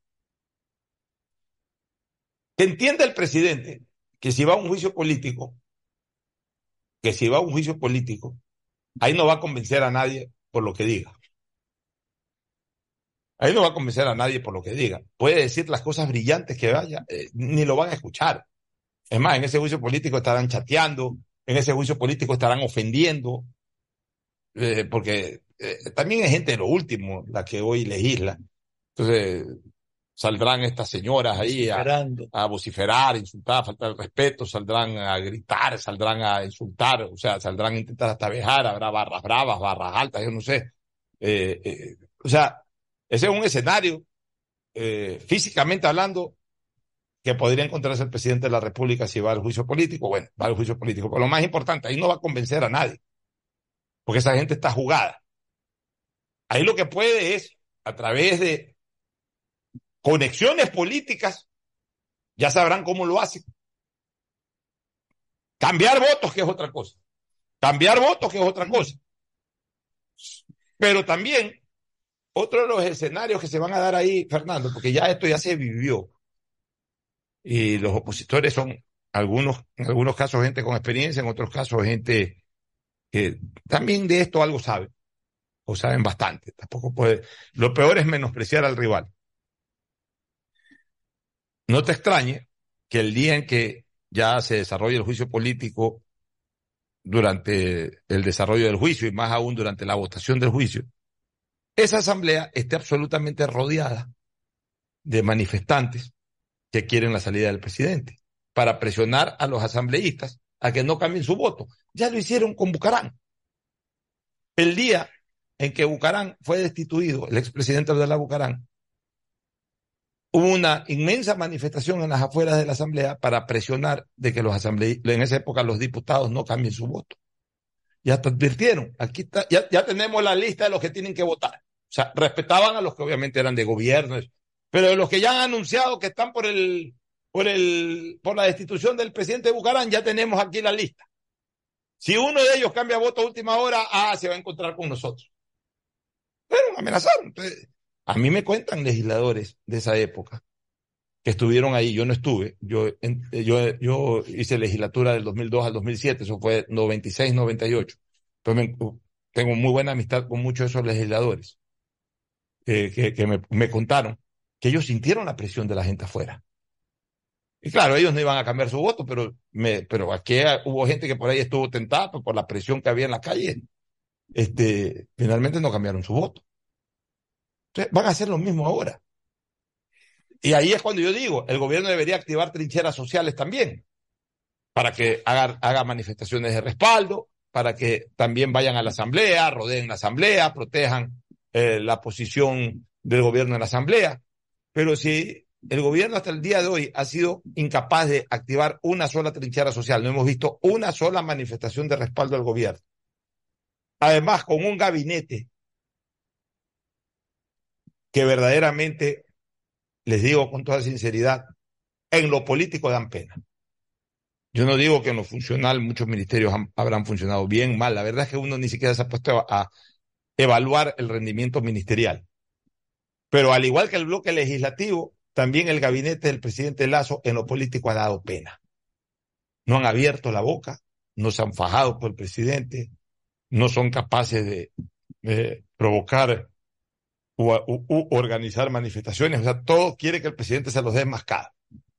Ellos están dedicados, como yo siempre he dicho aquí, eh, siguiendo los consejos de sus relacionistas públicos o de sus asesores de imagen, no te metas, no te quemas, tú eres presidenciable. Señoras y señores del gobierno del presidente Lazo, ido el presidente Lazo, ninguno de ustedes es presidenciable. Ninguno. Ninguno. Ni se atrevan a correr para la presidencia de la República. No van a tener partido en primer lugar y tampoco nadie les va a parar bola como presidenciable. Entonces, si están pensando en no quemarse, porque pretenderían ser en algún momento presidenciales, Dejen esa idea turra y absolutamente inexistente que solamente en el ego personal y en los consejos que les dan los asesores de imagen que obviamente eh, dicen eso porque ese es el trabajo de ellos y saben cómo alimentar el ego de los funcionarios. Solamente para ellos ustedes son presidenciales. Ninguno es presidencial. Entonces es momento de que salgan a respaldar a su gobierno. Es momento de que se pongan la camiseta del gobierno y por lo menos, si este gobierno pretende dar lucha hasta el final, acompañen en la lucha al presidente hasta el final y no lo dejen solo. Así como se tomaron fotos cuando se posesionaron en los cargos y así como se, se inflan el pecho diciendo que son ministros o que son legisladores, ahora que el presidente y el gobierno del presidente Lazo o el presidente Lazo los necesita para esta última instancia de la lucha política, sean leales y peleen al lado del presidente, pero peleen de verdad, dando la cara, saliendo a dar declaraciones, defendiendo al régimen. Es lo que deberían de hacer y es lo que no han hecho ni legisladores ni ministros de los distintos ramos del gobierno nacional. Yo no sé cuál sea la estrategia a nivel de ministros. Si se les ha ordenado que no intervengan, que se dediquen a su trabajo, que estén callados para pelear el frente solos. No sé, no desconozco esa estrategia que manejen ahí. Pero si esa no es la estrategia, sí deberían de salir al frente. A ver, Los que sí deben de salir al frente definitivamente, y no lo han hecho con la fuerza con la que deberían haberlo hecho, son los legisladores. Por favor, que son los que políticos. Yo te digo una cosa, Fernando. A ver, Fernando, y la gente a mí me conoce. Tú me has conocido, me conoces 33 años. Tú sabes que a veces por mí, incluso en, ocasiones por mí no peleo, pero a mí me tocan una persona o que me está sirviendo o al que yo he estado sirviendo y yo salgo de frente. O sea, yo al menos soy de esa naturaleza. ¿Qué estrategia, presidente? Eh, lo están atacando. No, que mira, que, presidente, le guste o no le guste, yo mañana salgo a defenderlo. Si por eso me, me pide la renuncia, de una vez le entrego la renuncia, pues yo salgo a defender. Punto, se acabó. Oye, yo a León lo salí a defender por todo. No y te nunca digo. le pedí nada a León. ¿ah? A propósito, yo llegué, como, como yo siempre digo a, a la gente con la que ha- ha- hablo de mi relación con León Febres Cordero, yo, yo dije, yo dije, yo siempre les he dicho, yo llegué al baldeo con León Febres Cordero, señores. Yo ya llegué en la o sea, yo ya llegué a ser cercano a León, cercano a León en su última etapa política. Llegué al baldeo, llegué a la lucha política. Yo no llegué, cuando, yo no estuve al lado de León, era amigo de León, León me reconocía bien, era muy amigo de mi padre. León sabía que yo lo había apoyado en la campaña de la presidencia, sabía que siempre lo apoyaba, pero yo no era cercano a León cuando fue ocho años alcalde, yo no fui cercano a León cuando fue presidente de la República. Yo llegué ya los últimos cinco años de vida política de León Febres Cordero cuando León Febres Cordero ya a mí no me podía dar nada, sino que obviamente el espacio, la oportunidad de hacer política. Y, después, cuando ya incluso ya se retiró la política, ahí estuve al lado y, de- y todavía lo sigo defendiendo. Señores, para defender a una persona a la que le debes liderazgo, lo defiendes con su permiso o sin su permiso, sin medir consecuencias. Esa es la lealtad en política y en todo. Como hizo Juan, cuando acompañó a Jesús hasta, hasta, hasta el pie de la cruz, como no hizo Pedro que lo negó tres veces ya que estamos hablando de Semana Santa, y como no hicieron los otros apóstoles que se fueron a esconder y se encerraron bajo siete ventanas. Vámonos a la pausa mejor o a la recomendación comercial para retornar con el deporte. Auspician este programa. Aceites y lubricantes Gulf, el aceite de mayor tecnología en el mercado. Acaricia el motor de tu vehículo para que funcione como un verdadero Fórmula 1 con aceites y lubricantes Gulf. Si te gusta el tenis, ahora llegó la oportunidad de vivir tu pasión en cualquier lugar con Bet593. Regístrate en bet593.es y recibe un bono de hasta 300 dólares. Sí, un bono de hasta 300 dólares para que pronostiques resultados cuando quieras. Bet593.es, sponsor oficial de la Federación Ecuatoriana de Tenis y tiene el respaldo de Lotería Nacional. Aplican condiciones y restricciones. Pedagogía, diseño, arquitectura, economía, medicina, comercio, turismo, nutrición, literatura, computación, psicología, trabajo social, electricidad, agronomía, animación digital. Son tantas las carreras que te ofrece la Universidad Católica Santiago de Guayaquil que no alcanzan a señalarse todas. Universidad Católica Santiago de Guayaquil siempre tiene sorpresas y beneficios para ti. Nuevas historias, nuevos líderes. Con Claro tienes gigas gratis para ver YouTube activando tus paquetes prepago desde 3 dólares. En el Centro de Terapias Guayas Integra de la Prefectura del Guayas, forjamos el camino de la inclusión y hacemos posible que los niños, niñas y adolescentes con discapacidad tengan una atención integral a través de nuestras terapias como psicología, psicopedagogía, arte terapia, equinoterapia y musicoterapia. Son más de 3.700 obras y servicios que transforman vidas como en Guayas Integra. Prefectura del Guayas. La alcaldía de Guayaquil presenta su aplicación Mi Muni. Una app donde podrás acceder a servicios municipales, reportar incidentes en tu sector, información sobre obras, inscribirte en programas municipales y enterarte de todos los eventos que la ciudad tiene para ti. Descarga ya la app Mi Muni en App Store y Google Play. El bienestar de la gente se siente. Alcaldía de Guayaquil. Autorización número 608. CNE, elecciones 2023. Si querías que este 2023 te sorprenda, prepárate, porque llegó la promo del año del Banco del Pacífico. Ahora, por cada 25 dólares de ahorro programado, estás participando por premios increíbles cada mes. ¿Escuchaste bien? Puedes ahorrar y ganar todo el año. En marzo empieza a ahorrar y participa por un increíble viaje a las Islas Galápagos, Banco del Pacífico. Viaja conectado con Internet a más de 150 países al mejor precio con el chip internacional Smart SIM de Smartphone Soluciones. Estamos 24 horas en los aeropuertos de Guayaquil y Quito, pasando migración junto al Duty Free. También en Plaza Quil, local 55, en San Borondón, en la avenida principal de Entre Ríos. Lo importante es que cuando viajes estés conectado, sin esperar conectarte un Wi-Fi. Conéctate directamente con tu chip al teléfono celular que quieras llamar a través del WhatsApp o de manera directa. No lo olvides, Smart SIM de Smartphone Soluciones te espera en el aeropuerto con atención 24 horas al día. Ando con hambre, mijo. ¿Me puedo calentar una pizza? Claro. Usa el micro. Cuando se va la luz, tu vida se detiene. Evita los cortes pagando tu planilla en nuestra app o visitando nuestras oficinas. Con CENEL EP, tu vida sigue. Gobierno del Encuentro. Guillermo Lazo, presidente. Autorización número 597. CNE, elecciones 2023. Todas las personas que usen su Mastercard Debit de Banco Guayaquil podrán participar por viajes para ir a los mejores partidos de la semifinal y a la gran final de la UEFA Champions League. Consume con tu Mastercard Debit de Banco Guayaquil y participa registrándote en viajalauefachampionsleague.com. Son cinco ganadores más un acompañante cada uno. Y si aún no tienes tu Mastercard, abre una cuenta en www.bancoguayaquil.com. Banco Guayaquil. La alcaldía informa que ya puedes registrarte al programa Generación Digital. Si eres estudiante de primero de bachillerato, décimo y noveno año de colegio fiscal o fiscomisional, ingresa a www.generaciondigitalgye.com y regístrate para que puedas acceder a una de las tablets que la alcaldía te obsequiará para que estudies y te conectes al futuro. El bienestar de la gente se siente. Alcaldía de Guayaquil. Autorización número 609.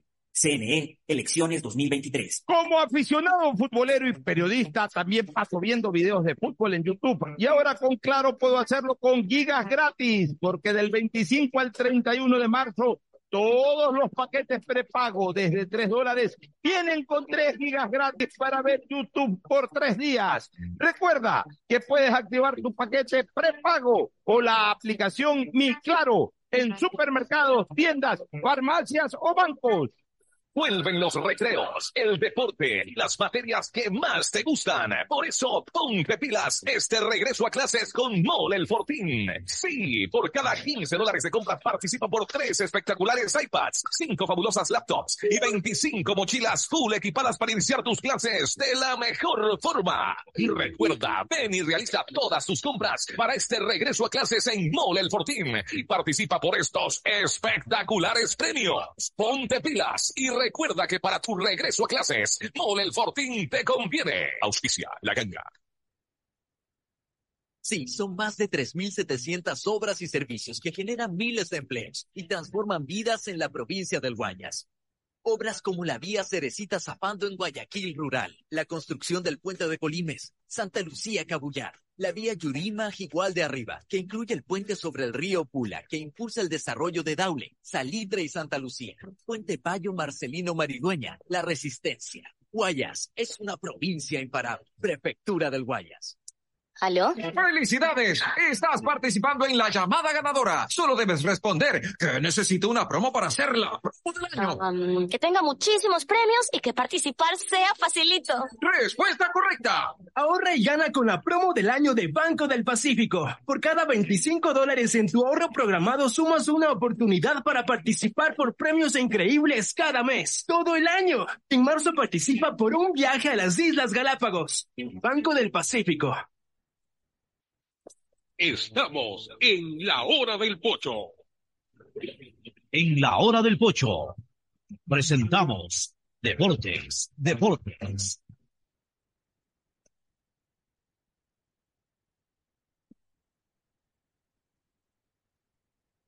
Muy bien, ya estamos en el segmento deportivo con la presencia incomparable e inconfundible, además muy contento de haberlo visto al gran Tino Guevara Landívar, que estuvo por aquí un par de días. No, no vino, no vino, no vino por la radio, me hubiese gustado verlo al gran Tino Guevara, Agustín Guevara Landívar, que estuvo presente, eh, ahijado de Jaime Roldós Aguilera, estuvo presente aquí en, en, en, en Guayaquil, reside en Miami. Ah, ese es Chicho el ahijado. Bueno, en todo caso igual, estuvo Tino Guevara aquí, no pudo venir al programa, pero sí está su padre, Agustín Filomentor Guevara Morillo. Pochito, aquí estamos en la tarea, definitivamente todavía un ambiente un tanto acuoso porque... Usted el fue invierno- compadre de Jaime Roldós, pues entonces... Bueno, soy, Pero- siendo toda la vida. Bueno, ya no, porque ya no vive. pero en todo caso por Chicho, por su hijo menor, ¿no? Por Jaime Ernesto, claro. Jaime Ah, Ernesto. hasta Jaime le puso por Jaime Roldós. Fue el eh, día de en aquella oportunidad fue pues los primeros días de enero del año 80, ¿no? Así que muy Pero bien. el nombre de Jaime por Jaime Roldós también. Y por un tío mío también, Ah, ya. Ernesto Guevara, y ahora más le conocen como Ernesto Guevara, ¿no? Pero no Che Guevara. Aunque anda por Argentina, Che entonces el Che también. No, pero si hablamos de política, lo del Che es una situación pues, para analizarla. hablemos de deporte más bien. Estamos en lo deportivo. Entonces, ¿qué pasa con la selección? Oye, Sánchez Vaz ya logró. Claro. Este, este no es Pachito, sino Pacho, ¿no? Claro, ya Pacho. firmó, ya firmó con Héctor Frankfurt. El William Pacho ya firmó con Héctor Frankfurt hasta el 2028 y se suma el próximo 1 de julio. Oiga, ya, déjeme saludarlo primero. Ah, cierto.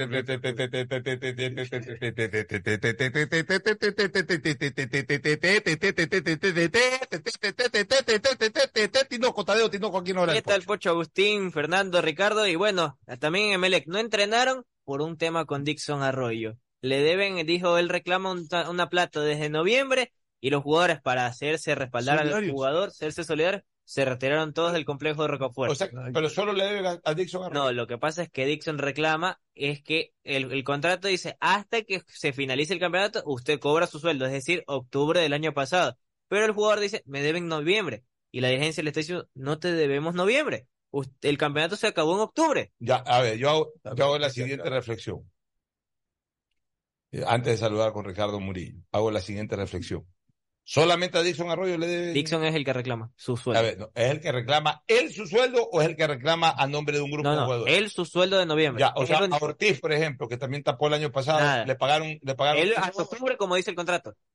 Hasta octubre, como dice el contrato. Dixon está reclamando y los compañeros se han solidarizado con él. Nada no más. me imagino que para si sientan precedentes de que le pagan a Dixon, también le pagan Quieren a pagarles a todos, pero Dixon dice- es el que la voz. Disciplina. Y por orden del presidente lo separan del plan del grupo de primero Está equipo sancionado el resto. a Dixon Arroyo. Cuidado, se les tiran para atrás los otros jugadores. No, el saludo de Ricardo Murillo. Ricardo, buenos días. Buenas tardes para ti, Pocho, para toda la mesa de compañeros. Un gusto por estar acá en el segmento deportivo. El día de hoy, a las 7 de la noche, el Sudamericano Sub-17. Ya está. eh, Ecuador enfrenta al dueño y señor de este, de este torneo, 12 veces campeón Brasil, y también hablar un poco del tema eh, un poco empantanado que se ha puesto económico de Melec. Perfecto. Oiga, solamente para terminar con esto de Pacho, de Pacho, de Pacho. Este, Ecuador hoy se puede dar el lujo de presentar en la cancha una selección europea. Sí. Cosa que en tiempos pasados, o sea, con excepción del arco, eh, arquero si no Podría el largo. ¿Quién? El otro día veíamos al, ¿cómo es este? Que tapó en el Cuenca, el padre, que nació en Ah, Cuenca, que está en España. Gazaniga. Gazaniga, ¿cómo? Gazaniga, ¿cómo? Gazaniga, Gazaniga. Ahí Está en, está, está en España, sí, es ecuatoriano. Se le puede era uno que No tapaba. me acuerdo que tapó en Bueno. Cuenca. Ya, O sea, por que- último, armemos un equipo ecuatoriano en, Europa, de los cuales, con excepción de Gazaniga, el resto está en la selección. Ajá. y, y de Cristian Novoa, que ya estuvo en la selección, Claro, pero pues también todavía es un jugador que juega en Europa. Sí, vigente. Armemos una selección de Europa, mi querido Ricardo Murillo. En el arco, Gazaniga, Ya, que es pues, ecuatoriano, ¿Lo pu- ecuatoriano, español y que tapa en España. ajá. En la defensa, línea de tres, Pacho, Poroso, Hincapié. Hincapié. Tranquilamente puede ser la defensa de la selección. Sí. Ya. De hecho, los tres han- eh, vienen jugando en la selección, aunque no han jugado todavía los tres juntos. Correcto. Pero ha jugado Torres con Hincapié y Poroso, ahora Pacho en lugar de, de Poroso, pero, pero ahí se Sí, ya. Y derecha e izquierda. Eh, derecha e izquierda, Preciado por Preciado y y Pérez por izquierda. Exacto. Son volantes centrales. Moisés, a Moisés, y a Grueso que está en alemán, alemán. Sí. Eh, volante más de armado adelante tiene a, a Jeremy Sarmiento y, y tiene como opción ahí a Cristian Novoa, a Jeremy Sarmiento. Y delanteros tiene tres. Tiene a Plaza, tiene a Ener Valencia y tiene al mismo Felipe Caicedo, que ya no está para selección. Jordi, estamos- Jordi, Jordi en este Jordi caso, Caicedo, que está en Turquía. que está en Turquía. O sea, realmente hoy podemos armar un equipo 100% europeo. Y es que eso es lo que la gente Antes cuestiona. y Antonio Valencia, por ahí en algún momento coincidieron Valencia y Méndez y algunos más. No. Boa en ese entonces también. Y en la época tenemos el único. Había uno solo. Pero no, en Europa. No, O sea, ahora tenemos una oncena europea. Al o sea, ya incluso el nivel de México es un segundo nivel que antes era el primer nivel de la selección. Al punto que la gente reclamaba por qué se tuvo que parar el campeonato si del fútbol ecuatoriano solo se fueron cuatro a la selección. O sea, Ahora armemos un equipo de Ecuatoriano. no, acá. armemos un equipo de eh, del resto de América, a ver. del resto de América. Arquero, arquero ecuatoriano fuera de Ecuador ahorita. Ninguno. No, ninguno. Ninguno. Ninguno, no estaba en Chile, es el único de que- Carabalí ecuatoriano. Ah, Caraballo está nacionalizado ya por Chile. Pero es ecuatoriano. Bueno, pero sí, como tal está jugando por Chile. Pero ahí sí, ahí sí dejo sin arquero, porque por lo menos en América deberíamos tener arqueros. O sea, eh, también nuestros arqueros no. no Los que han salido han qué, regresado. qué duro es comercializar arqueros. Bueno, defensores ecuatorianos por América. A ver. Torres, la- Torres Torres Arriaga, que juega en Arriaga. MLS. Eh, lateral izquierdo, no, lateral no. eh, Sí, Diego Palacios, Palacios por Palacios, izquierda. Vicky Palacios por izquierda. Línea de cuatro en este caso. Eh, Castillo. Byron Castillo. Byron Castillo. Ahí hay cuatro. Ya, ahí está, ahí está la defensa ecuatoriana. Byron, si lo consideramos a Byron. Sí, se lo considero. Para que jueguen en la selección, sino Una idea de armar, armar un equipo. ¿no? Eh, arquero no tenemos. En la defensa, Castillo, Arriaga, Torres y Palacios. Palacios. Palacios, Diego Palacios. Medio campo, Jason Méndez. Franco. O sea, ah, Franco. Franco. Cifuentes. Ahí Cifuentes. tiene- Fuentes. Ahí tiene tres. Ya. Mena. Mena también. Mena, Mena, eh, Eh, Estrada, Estrada. Estrada Campana. y Campano. Y por último lo Campana podemos incluir a Joao Rojas. por eh, izquierda tiene- si acaso. Ya está, ya volvió a la cancha. Pre- Preciado.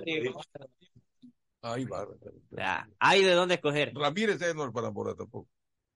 Yo he dicho una cosa, ¿no? En algún momento, para, para una de esas fiestas navideñas en que vienen todos, hacer un cuadrangular en Ecuador. Ay. Se le- e- e- e- Ecuador local, o sea, Sí. jugadores ecuatorianos de la localidad. Ecuador Europa, Ecuador Yes. resto de América y extranjeros en Ecuador. Hay interesante. Ay. Llamaría cuadrangular. Oiga. Suena, para, para los Ya marqueteros. que va a hablar, Es una buena idea. La alineación de extranjeros en Ecuador. Ya, ya dijimos la alineación de Ecuador en Europa, la, la alineación de Ecuador en el resto de América. Ahora una, una alineación de para extranjeros en Ecuador. Burray en el arco. Burray en el arco. Arco. Claro. Burray en el arco. En la defensa, este, defensores, los defensores extranjeros que, que Marcapunta. eh, que los centrales. Ahí centrales. que los centrales. Este, Para él, yo creo que Lucas es un poco más, un poco más no, Lucas, técnico. Me quedo con Ade que y puede haber algún otro jugador. Que es un poco más rústico. Pero ya, pero, pero es más, más nivel. También. Pero, por eso busquemos algún otro defensor. eh, Chunque, eh, ese ha jugado muy bien. Yo que sí, pues. AD, Ayer también. ya, este, y habría que buscar otro jugador extranjero. de- Agustín García Vaso, que también ha tenido buen nivel. Sí, también. ya, García Vaso. Ya, en el medio campo seguro Pellerano. Sí, largo. Farabelli seguro. Farabelli, Los- seguro, sí. Y los de Quito también. Ya, Farabelli seguro. De acá de Barcelona, qui- quizás Díaz. Por ser Díaz. De Meleco. Ahí lo todavía no- pongo, No, revienta ninguno así en gran nivel. Si hubiese estado Rodríguez, Rodríguez. Eh, ¿Qué otro jugador de liga? ¿Algún Eh, volante? Al Sugaray, en ese caso. Al Sugaray. Es un buen jugador. Delanteros extranjeros que tenían, estarían en esta selección. el de. Lautaro. Ah, Díaz. Lautaro Demonio, Díaz. Lautaro Sí, Díaz. Lautaro. Y Fidresowski, sí, para como que para un poco que Costa con cierre último con Costa. Sí. ¿Quién más por ahí? De Melé, el, el demonio. El demonio. Ah, Ahí como, viene. como extremo. Y, y, y al Caíno le pusieron también. Acá en Fara también, por ejemplo, como lateral izquierdo. No somos- bueno, pero igual rellenan, pues. Tiene para que. hay que- Va, Ya, ahora, la selección del Ecuador local. Ortiz Ya. en el arco. Uno. Or- no, Ramírez. Bueno, ahí, a ver. Ahí- ahí- Tienes que darle un nacional al, al del resto de América. Y tienes que darle un nacional también al de Europa. Porque Ahí tienes que ya, quedarte con uno. sí. este acá, eh, tienes a los tres. Tienes a Domingo, tienes a Galíndez, tienes a Ramírez. Ahí tienes que Ortiz, poner uno, uno, uno. y tienes a Ortiz. Ya. y tiene En la defensa, algunos del Cuenca también. Eh, de la localidad. Pero Pablo eh, Perlaza. Perlaza, eh, también podrían ponerlo como Fernando León. Fernando Fernando León, eh, en este Franklin Guerra. Franklin Guerra, Franklin Guerra. Pedro Caicedo por izquierda. Bueno, Pedro Caicedo. nombre. Ya, Ya. en el medio campo En el medio de la campo. localidad, de los que están A jugando ver, actualmente. José Francisco Ceballos, ponerlo. No, pero no. No, está. de Red Ni siquiera en. Ya, Joao Ortiz. Joao Ortiz. Ese es un buen nombre. Ortiz Gaibor. Ortiz Gaibor. Y al, eh, Gaibor. y al Loco Cortés. El Gaibor loco. es otro buen Yo lo nombre. Miller. Loco Cortés. que- Miller, Miller Miller, también. Miller.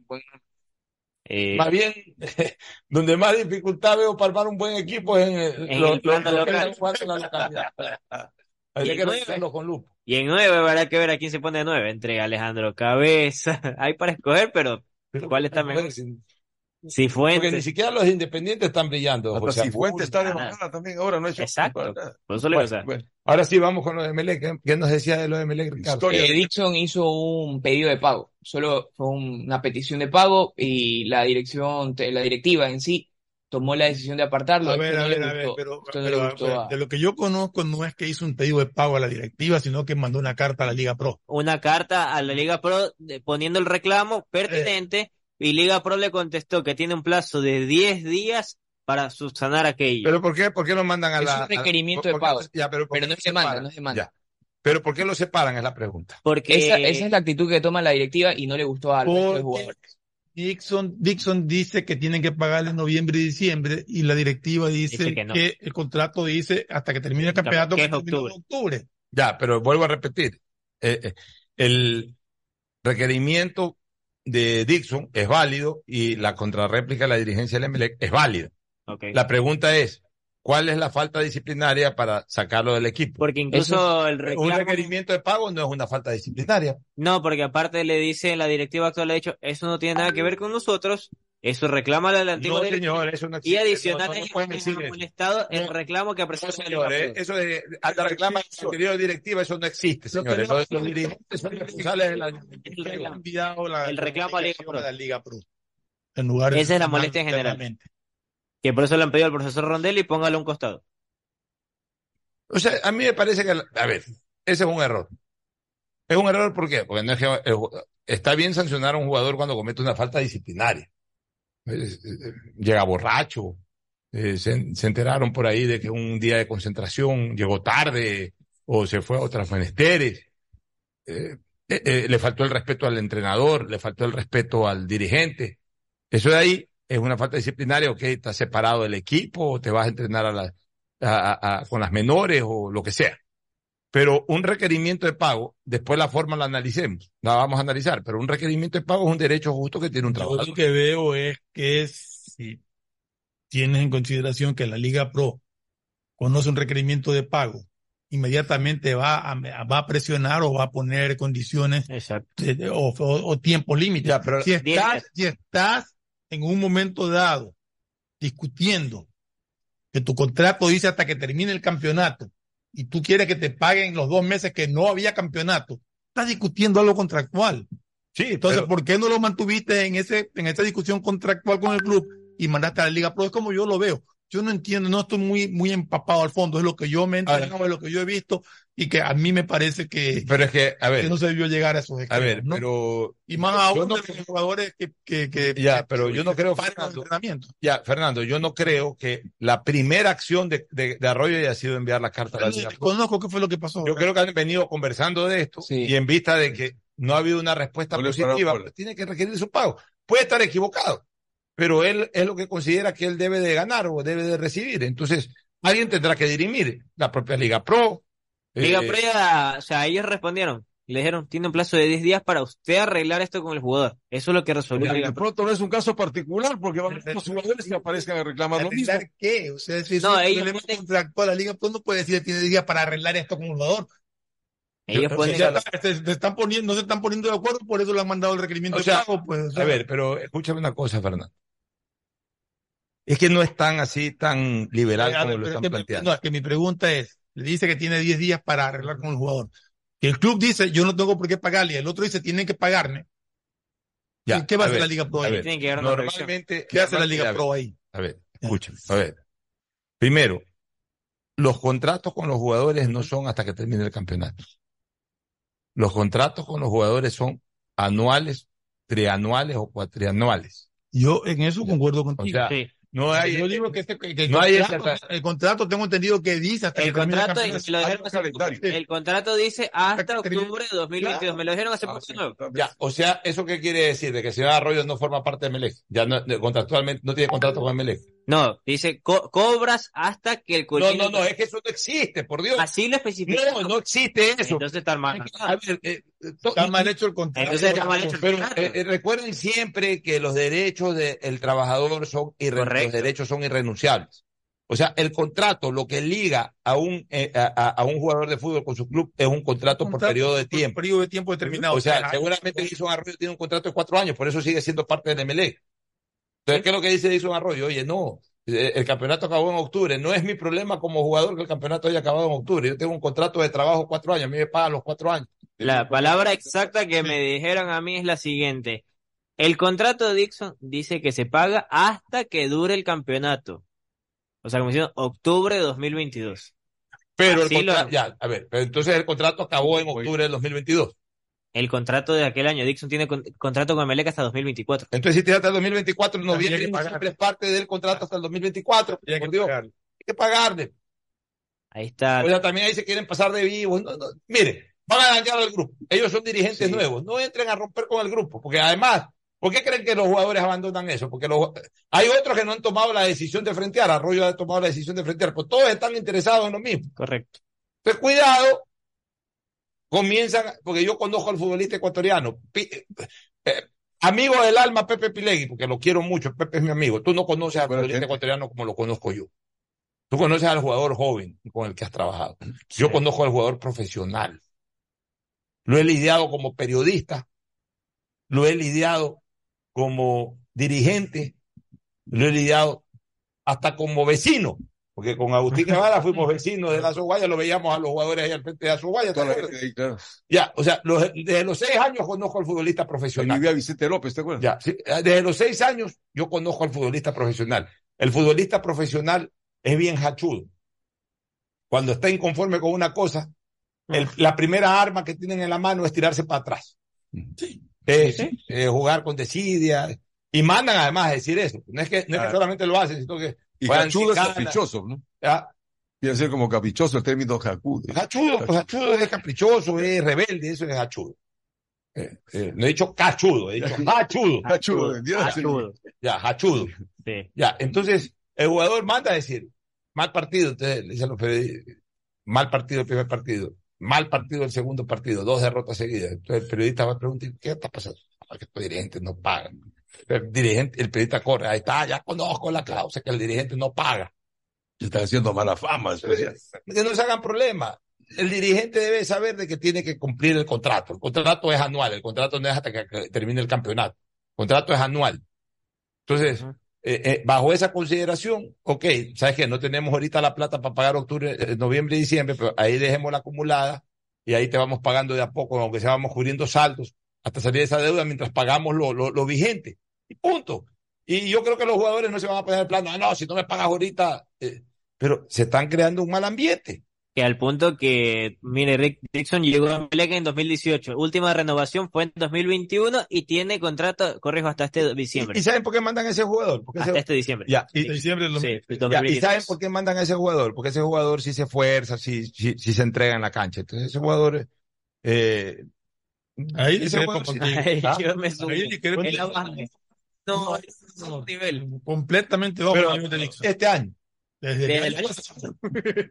Entonces ahí. Ah, bueno. Sí, la verdad, si no pienso, yo no veo, no veo mayormente los partidos de Melec, tú lo ves todo, todo el tiempo, entonces tú tienes ahí. Lo malo es la incidencia con el resto de jugadores porque ya se creó un una indisciplina ahí. Nos paramos entonces ya. Claro, ellos lo hicieron por razón. que Dixon, que No, no, no. No, Dixon, eh, Dixon mal. tuvo un momento, comenzó mal, llegó un estuvo tope, la un selección momento que también. estuvo muy bien, y luego, justo a raíz de que regresó de la selección, prácticamente empezó Sí, a bajar. Algo le dio. De capa Bueno, caída. una recomendación comercial y retornamos de inmediato. El siguiente es un espacio publicitario apto para todo público. ¿Aló? ¡Felicidades! Estás participando en la llamada ganadora. Solo debes responder que necesito una promo para hacer la promo del año. Um, que tenga muchísimos premios y que participar sea facilito. Respuesta correcta. Ahorra y gana con la promo del año de Banco del Pacífico. Por cada 25 dólares en tu ahorro programado sumas una oportunidad para participar por premios increíbles cada mes, todo el año. En marzo participa por un viaje a las Islas Galápagos. Banco del Pacífico. Asunéis dentro y fuera de la cancha con Bet593.es. Diviértete y gana con pronósticos en tenis y miles de eventos deportivos. Bet593.es, sponsor oficial de la Federación Ecuatoriana de Tenis, con el respaldo de Lotería Nacional. Aplican condiciones y restricciones. Bet593.es. Lo viven ellos, lo juegas tú. Ando con hambre, mijo. ¿Me puedo calentar una pizza? Claro. Usa el micro. Cuando se va la luz, tu vida se detiene. Evita los cortes pagando tu planilla en nuestra app o visitando nuestras oficinas. Con CENEL EP, tu vida sigue. Gobierno del Encuentro. Guillermo Lazo, presidente. Cultura del Guayas, junto al Hospital León Becerra y la Fundación Esperanza, transforman para bien la vida de cientos de familias guayasenses a través de la nueva misión humanitaria. Cirugías gratuitas de manos. Se atenderán patologías como fracturas, quemaduras, condiciones de espasticidad, lesiones congénitas de tendones, de nervio y plexo braquiales. Si conoces algún caso en tu entorno o familia, inscríbelo hasta el 31 de marzo, de 10 a 13 horas en el Hospital León Becerra. Prefectura del Guayas. Pedagogía, diseño, medicina, arquitectura, comercio, turismo, nutrición, literatura, computación, psicología, trabajo social, electricidad, agronomía, animación digital. La verdad es que tenemos tantas carreras que ofrecerte que no nos alcanzan en esta cuña. Ven a la Feria de Estudios de la UCSG y descúbrelas todas. Te esperamos este 5 de agosto, de 8 a 17 horas, en la avenida Carlos Julio Arosemena, kilómetro 1 y medio. Tenemos muchas sorpresas y beneficios para ti. Universidad Católica de Santiago de Guayaquil. Nuevas historias, nuevos líderes.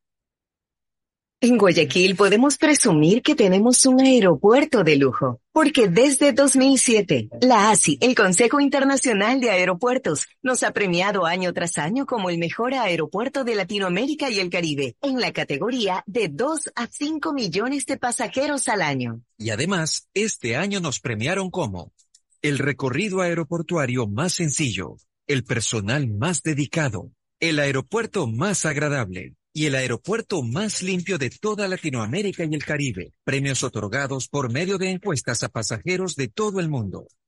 Si ahora hemos sido tan premiados, imagínate con el nuevo aeropuerto. Autoridad Aeroportuaria y la Alcaldía de Guayaquil. Hola, vengo del futuro a contarte cómo será. Todo estará cerca. Pista de aterrizaje de drones a tu disposición. En las noches, shows de fuentes de agua y luces desde tu balcón. Todo digital y la seguridad estará controlada por reconocimiento facial. Oye, oye, ¿tú estás hablando de Aqua Gardens? Eh, sí, amiga. es que acabo de venir de ahí. Descubre una ciudad para el futuro en Los Ceibos. Aqua Gardens, un proyecto con el respaldo de Pronovis y Coloncor. Visita aquagardens.es. Después de un accidente de tránsito, cada minuto es crucial para las víctimas. Por eso, usa tu celular para solicitar ayuda. Siempre cede el paso a los bomberos. Si existe una herida externa, ejerce presión para evitar la hemorragia. En caso de lesiones graves, espera la asistencia de paramédicos o personal de rescate.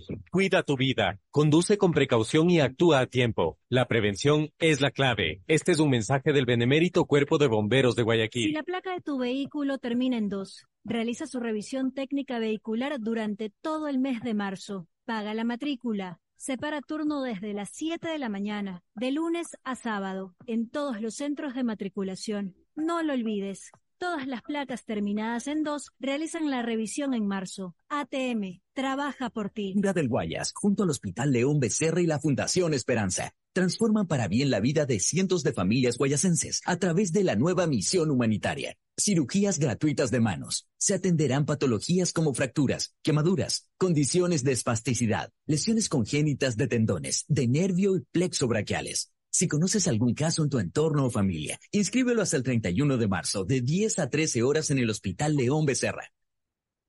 Prefectura del Guayas. Ay, amor, hace demasiado calor. Préndete el aire. Cuando se va la luz, tu vida se detiene. Evita los cortes pagando tu planilla en nuestra app o visitando nuestras oficinas. Con CENEL EP, tu vida sigue. Gobierno del Encuentro. Guillermo Lazo, presidente. Con Claro veo mis videos favoritos en YouTube con gigas gratis. Porque del 25 al 31 de marzo, todos los paquetes prepago desde 3 dólares vienen con 3 gigas adicionales gratis para ver YouTube por 3 días. Activa tu paquete prepago en la aplicación Mi Claro o en tu punto Claro favorito. Más información en claro.com. Vuelven los recreos, el deporte y las materias que más te gustan. Por eso, ponte pilas este regreso a clases con Mole el Fortín. Sí, por cada 15 dólares de compras participa por tres espectaculares iPads, cinco fabulosas laptops y 25 mochilas full equipadas para iniciar tus clases de la mejor forma. Y recuerda, ven y realiza todas tus compras para este regreso a clases en Mole el Fortín y participa por estos espectaculares premios. Ponte pilas y recuerda que para tu regreso a clases, Mole el Fortín te conviene. Auspicia la ganga. La alcaldía de Guayaquil presenta su aplicación Mimuni.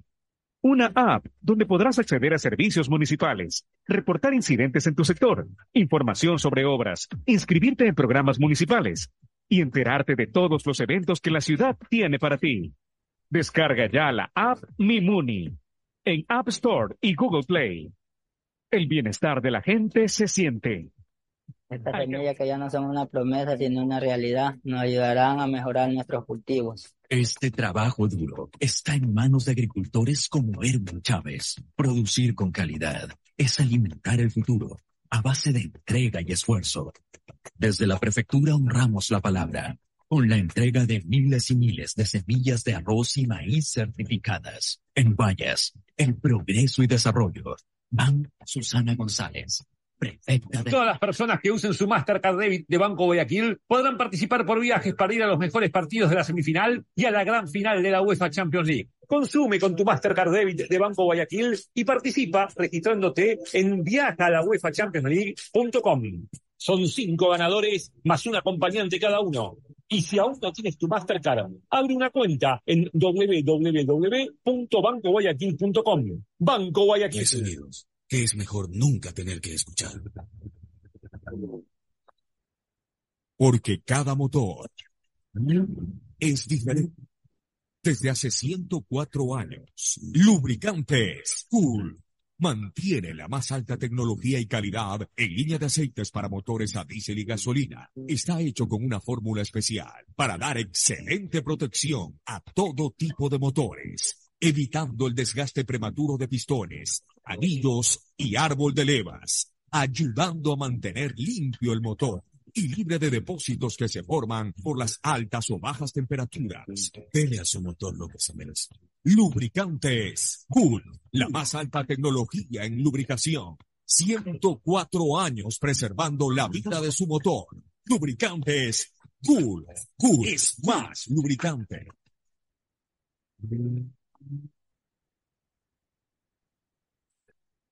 Fin del espacio publicitario.